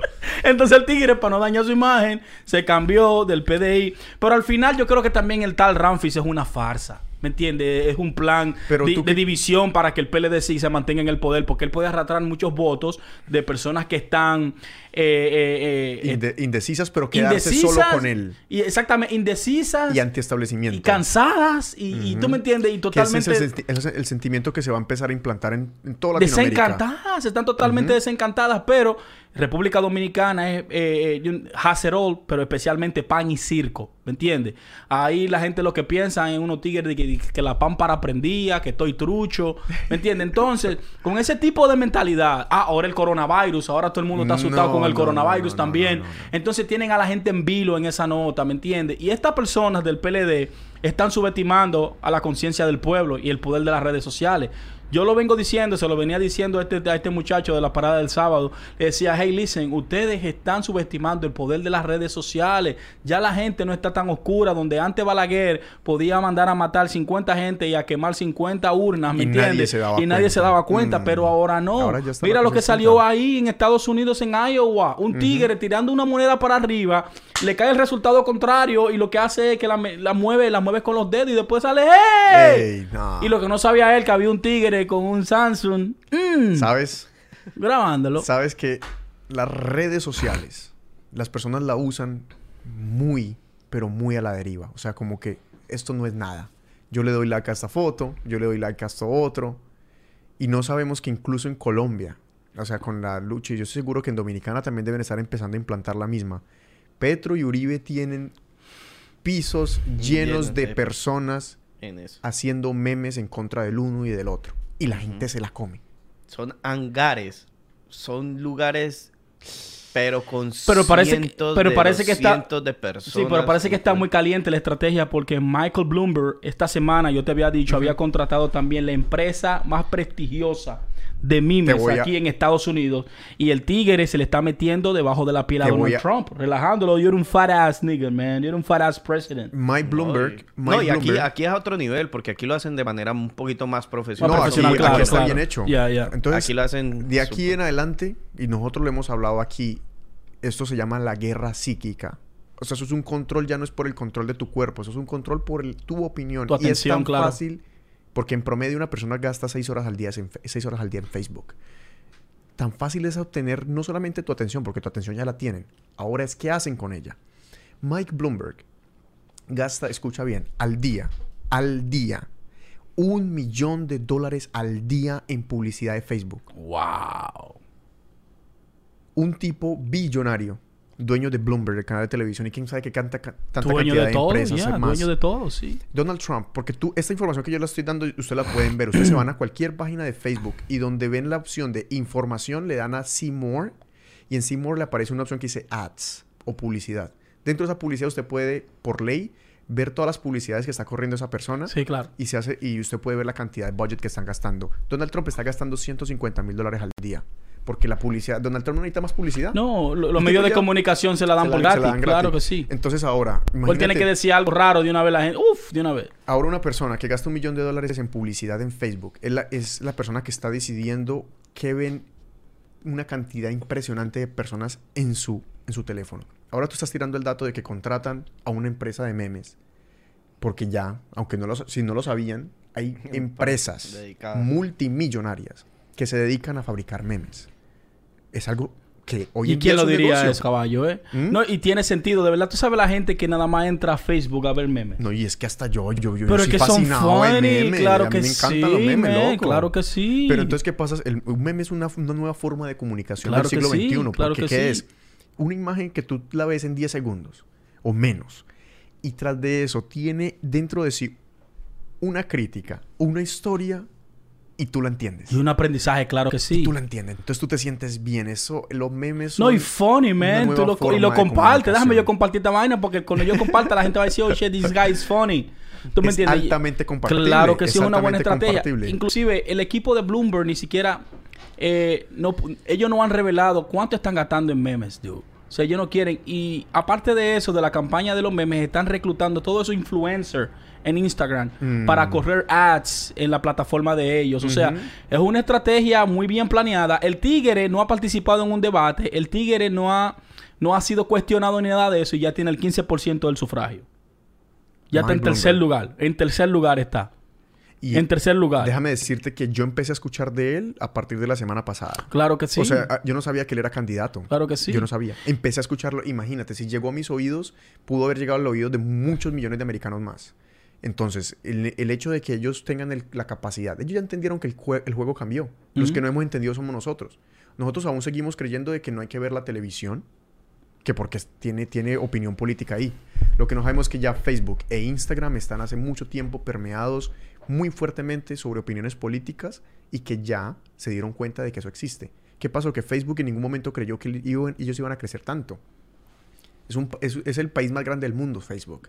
Entonces que se dieron cuenta que no solamente tienen datos, sino que si los almacenan los, y los clasifican apropiadamente, ellos van a tener clasificados a todas las personas del mundo, no solamente por su nacionalidad, por sus gustos, por su- el- hasta el tipo de porno que ven. Pueden empezar a clasificar a una persona. Fácil, fácil, fácilmente. Claro, claro. Y de la misma manera, entonces ellos pueden hacer esto. Tienen clasificado a toda esta gente que hacen, tienen esta tendencia. ¿Qué pasa si yo les pongo esta imagen? Hagamos el experimento. Tiran esta imagen y empiezan a ver cómo los datos de esta gente empiezan a cambiar. Se tecnifica. Y eso es lo que se llama el Big Data.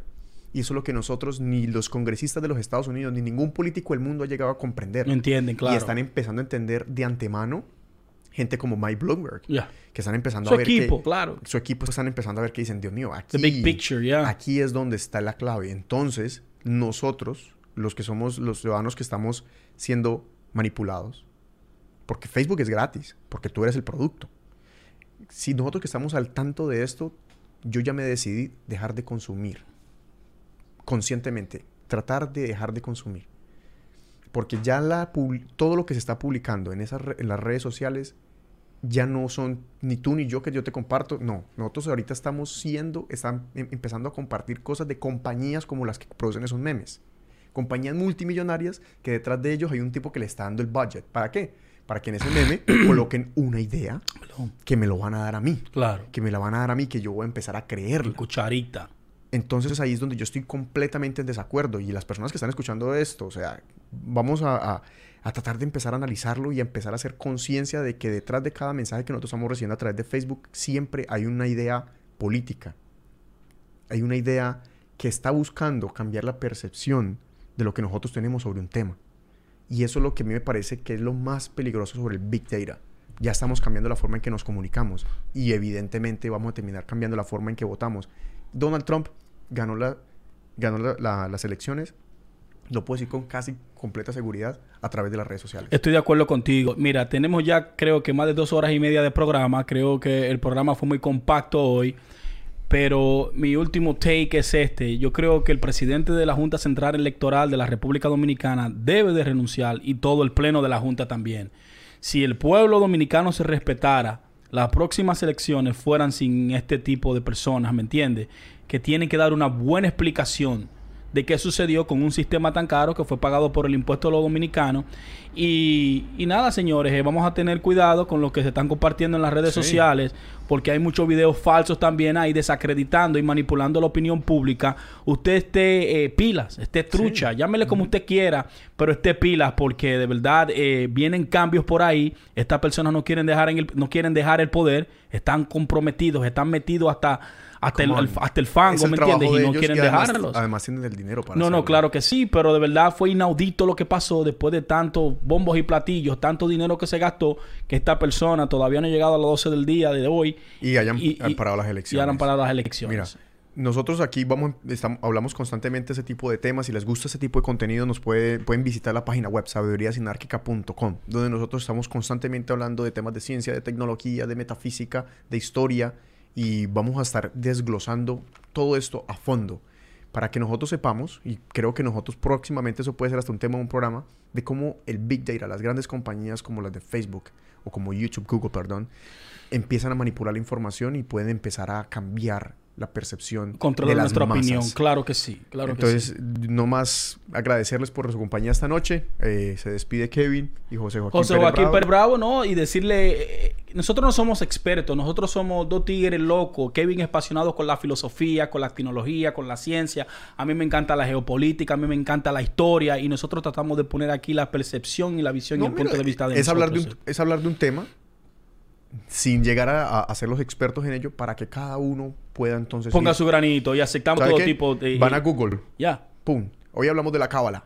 Ay, se la recomiendo, por favor. Búsquenla. Cábala. Investíguenla por ustedes mismos. Si se quiere sanar y ya no necesite más de las medicinas de la industria farmacéutica, ni de los psicólogos por ahí que le están diciendo que beba Prozac y esa mierda. Prozac. Yeah. Mi gente, ustedes saben, hasta la próxima. Boom, sabiduría sin anárquica.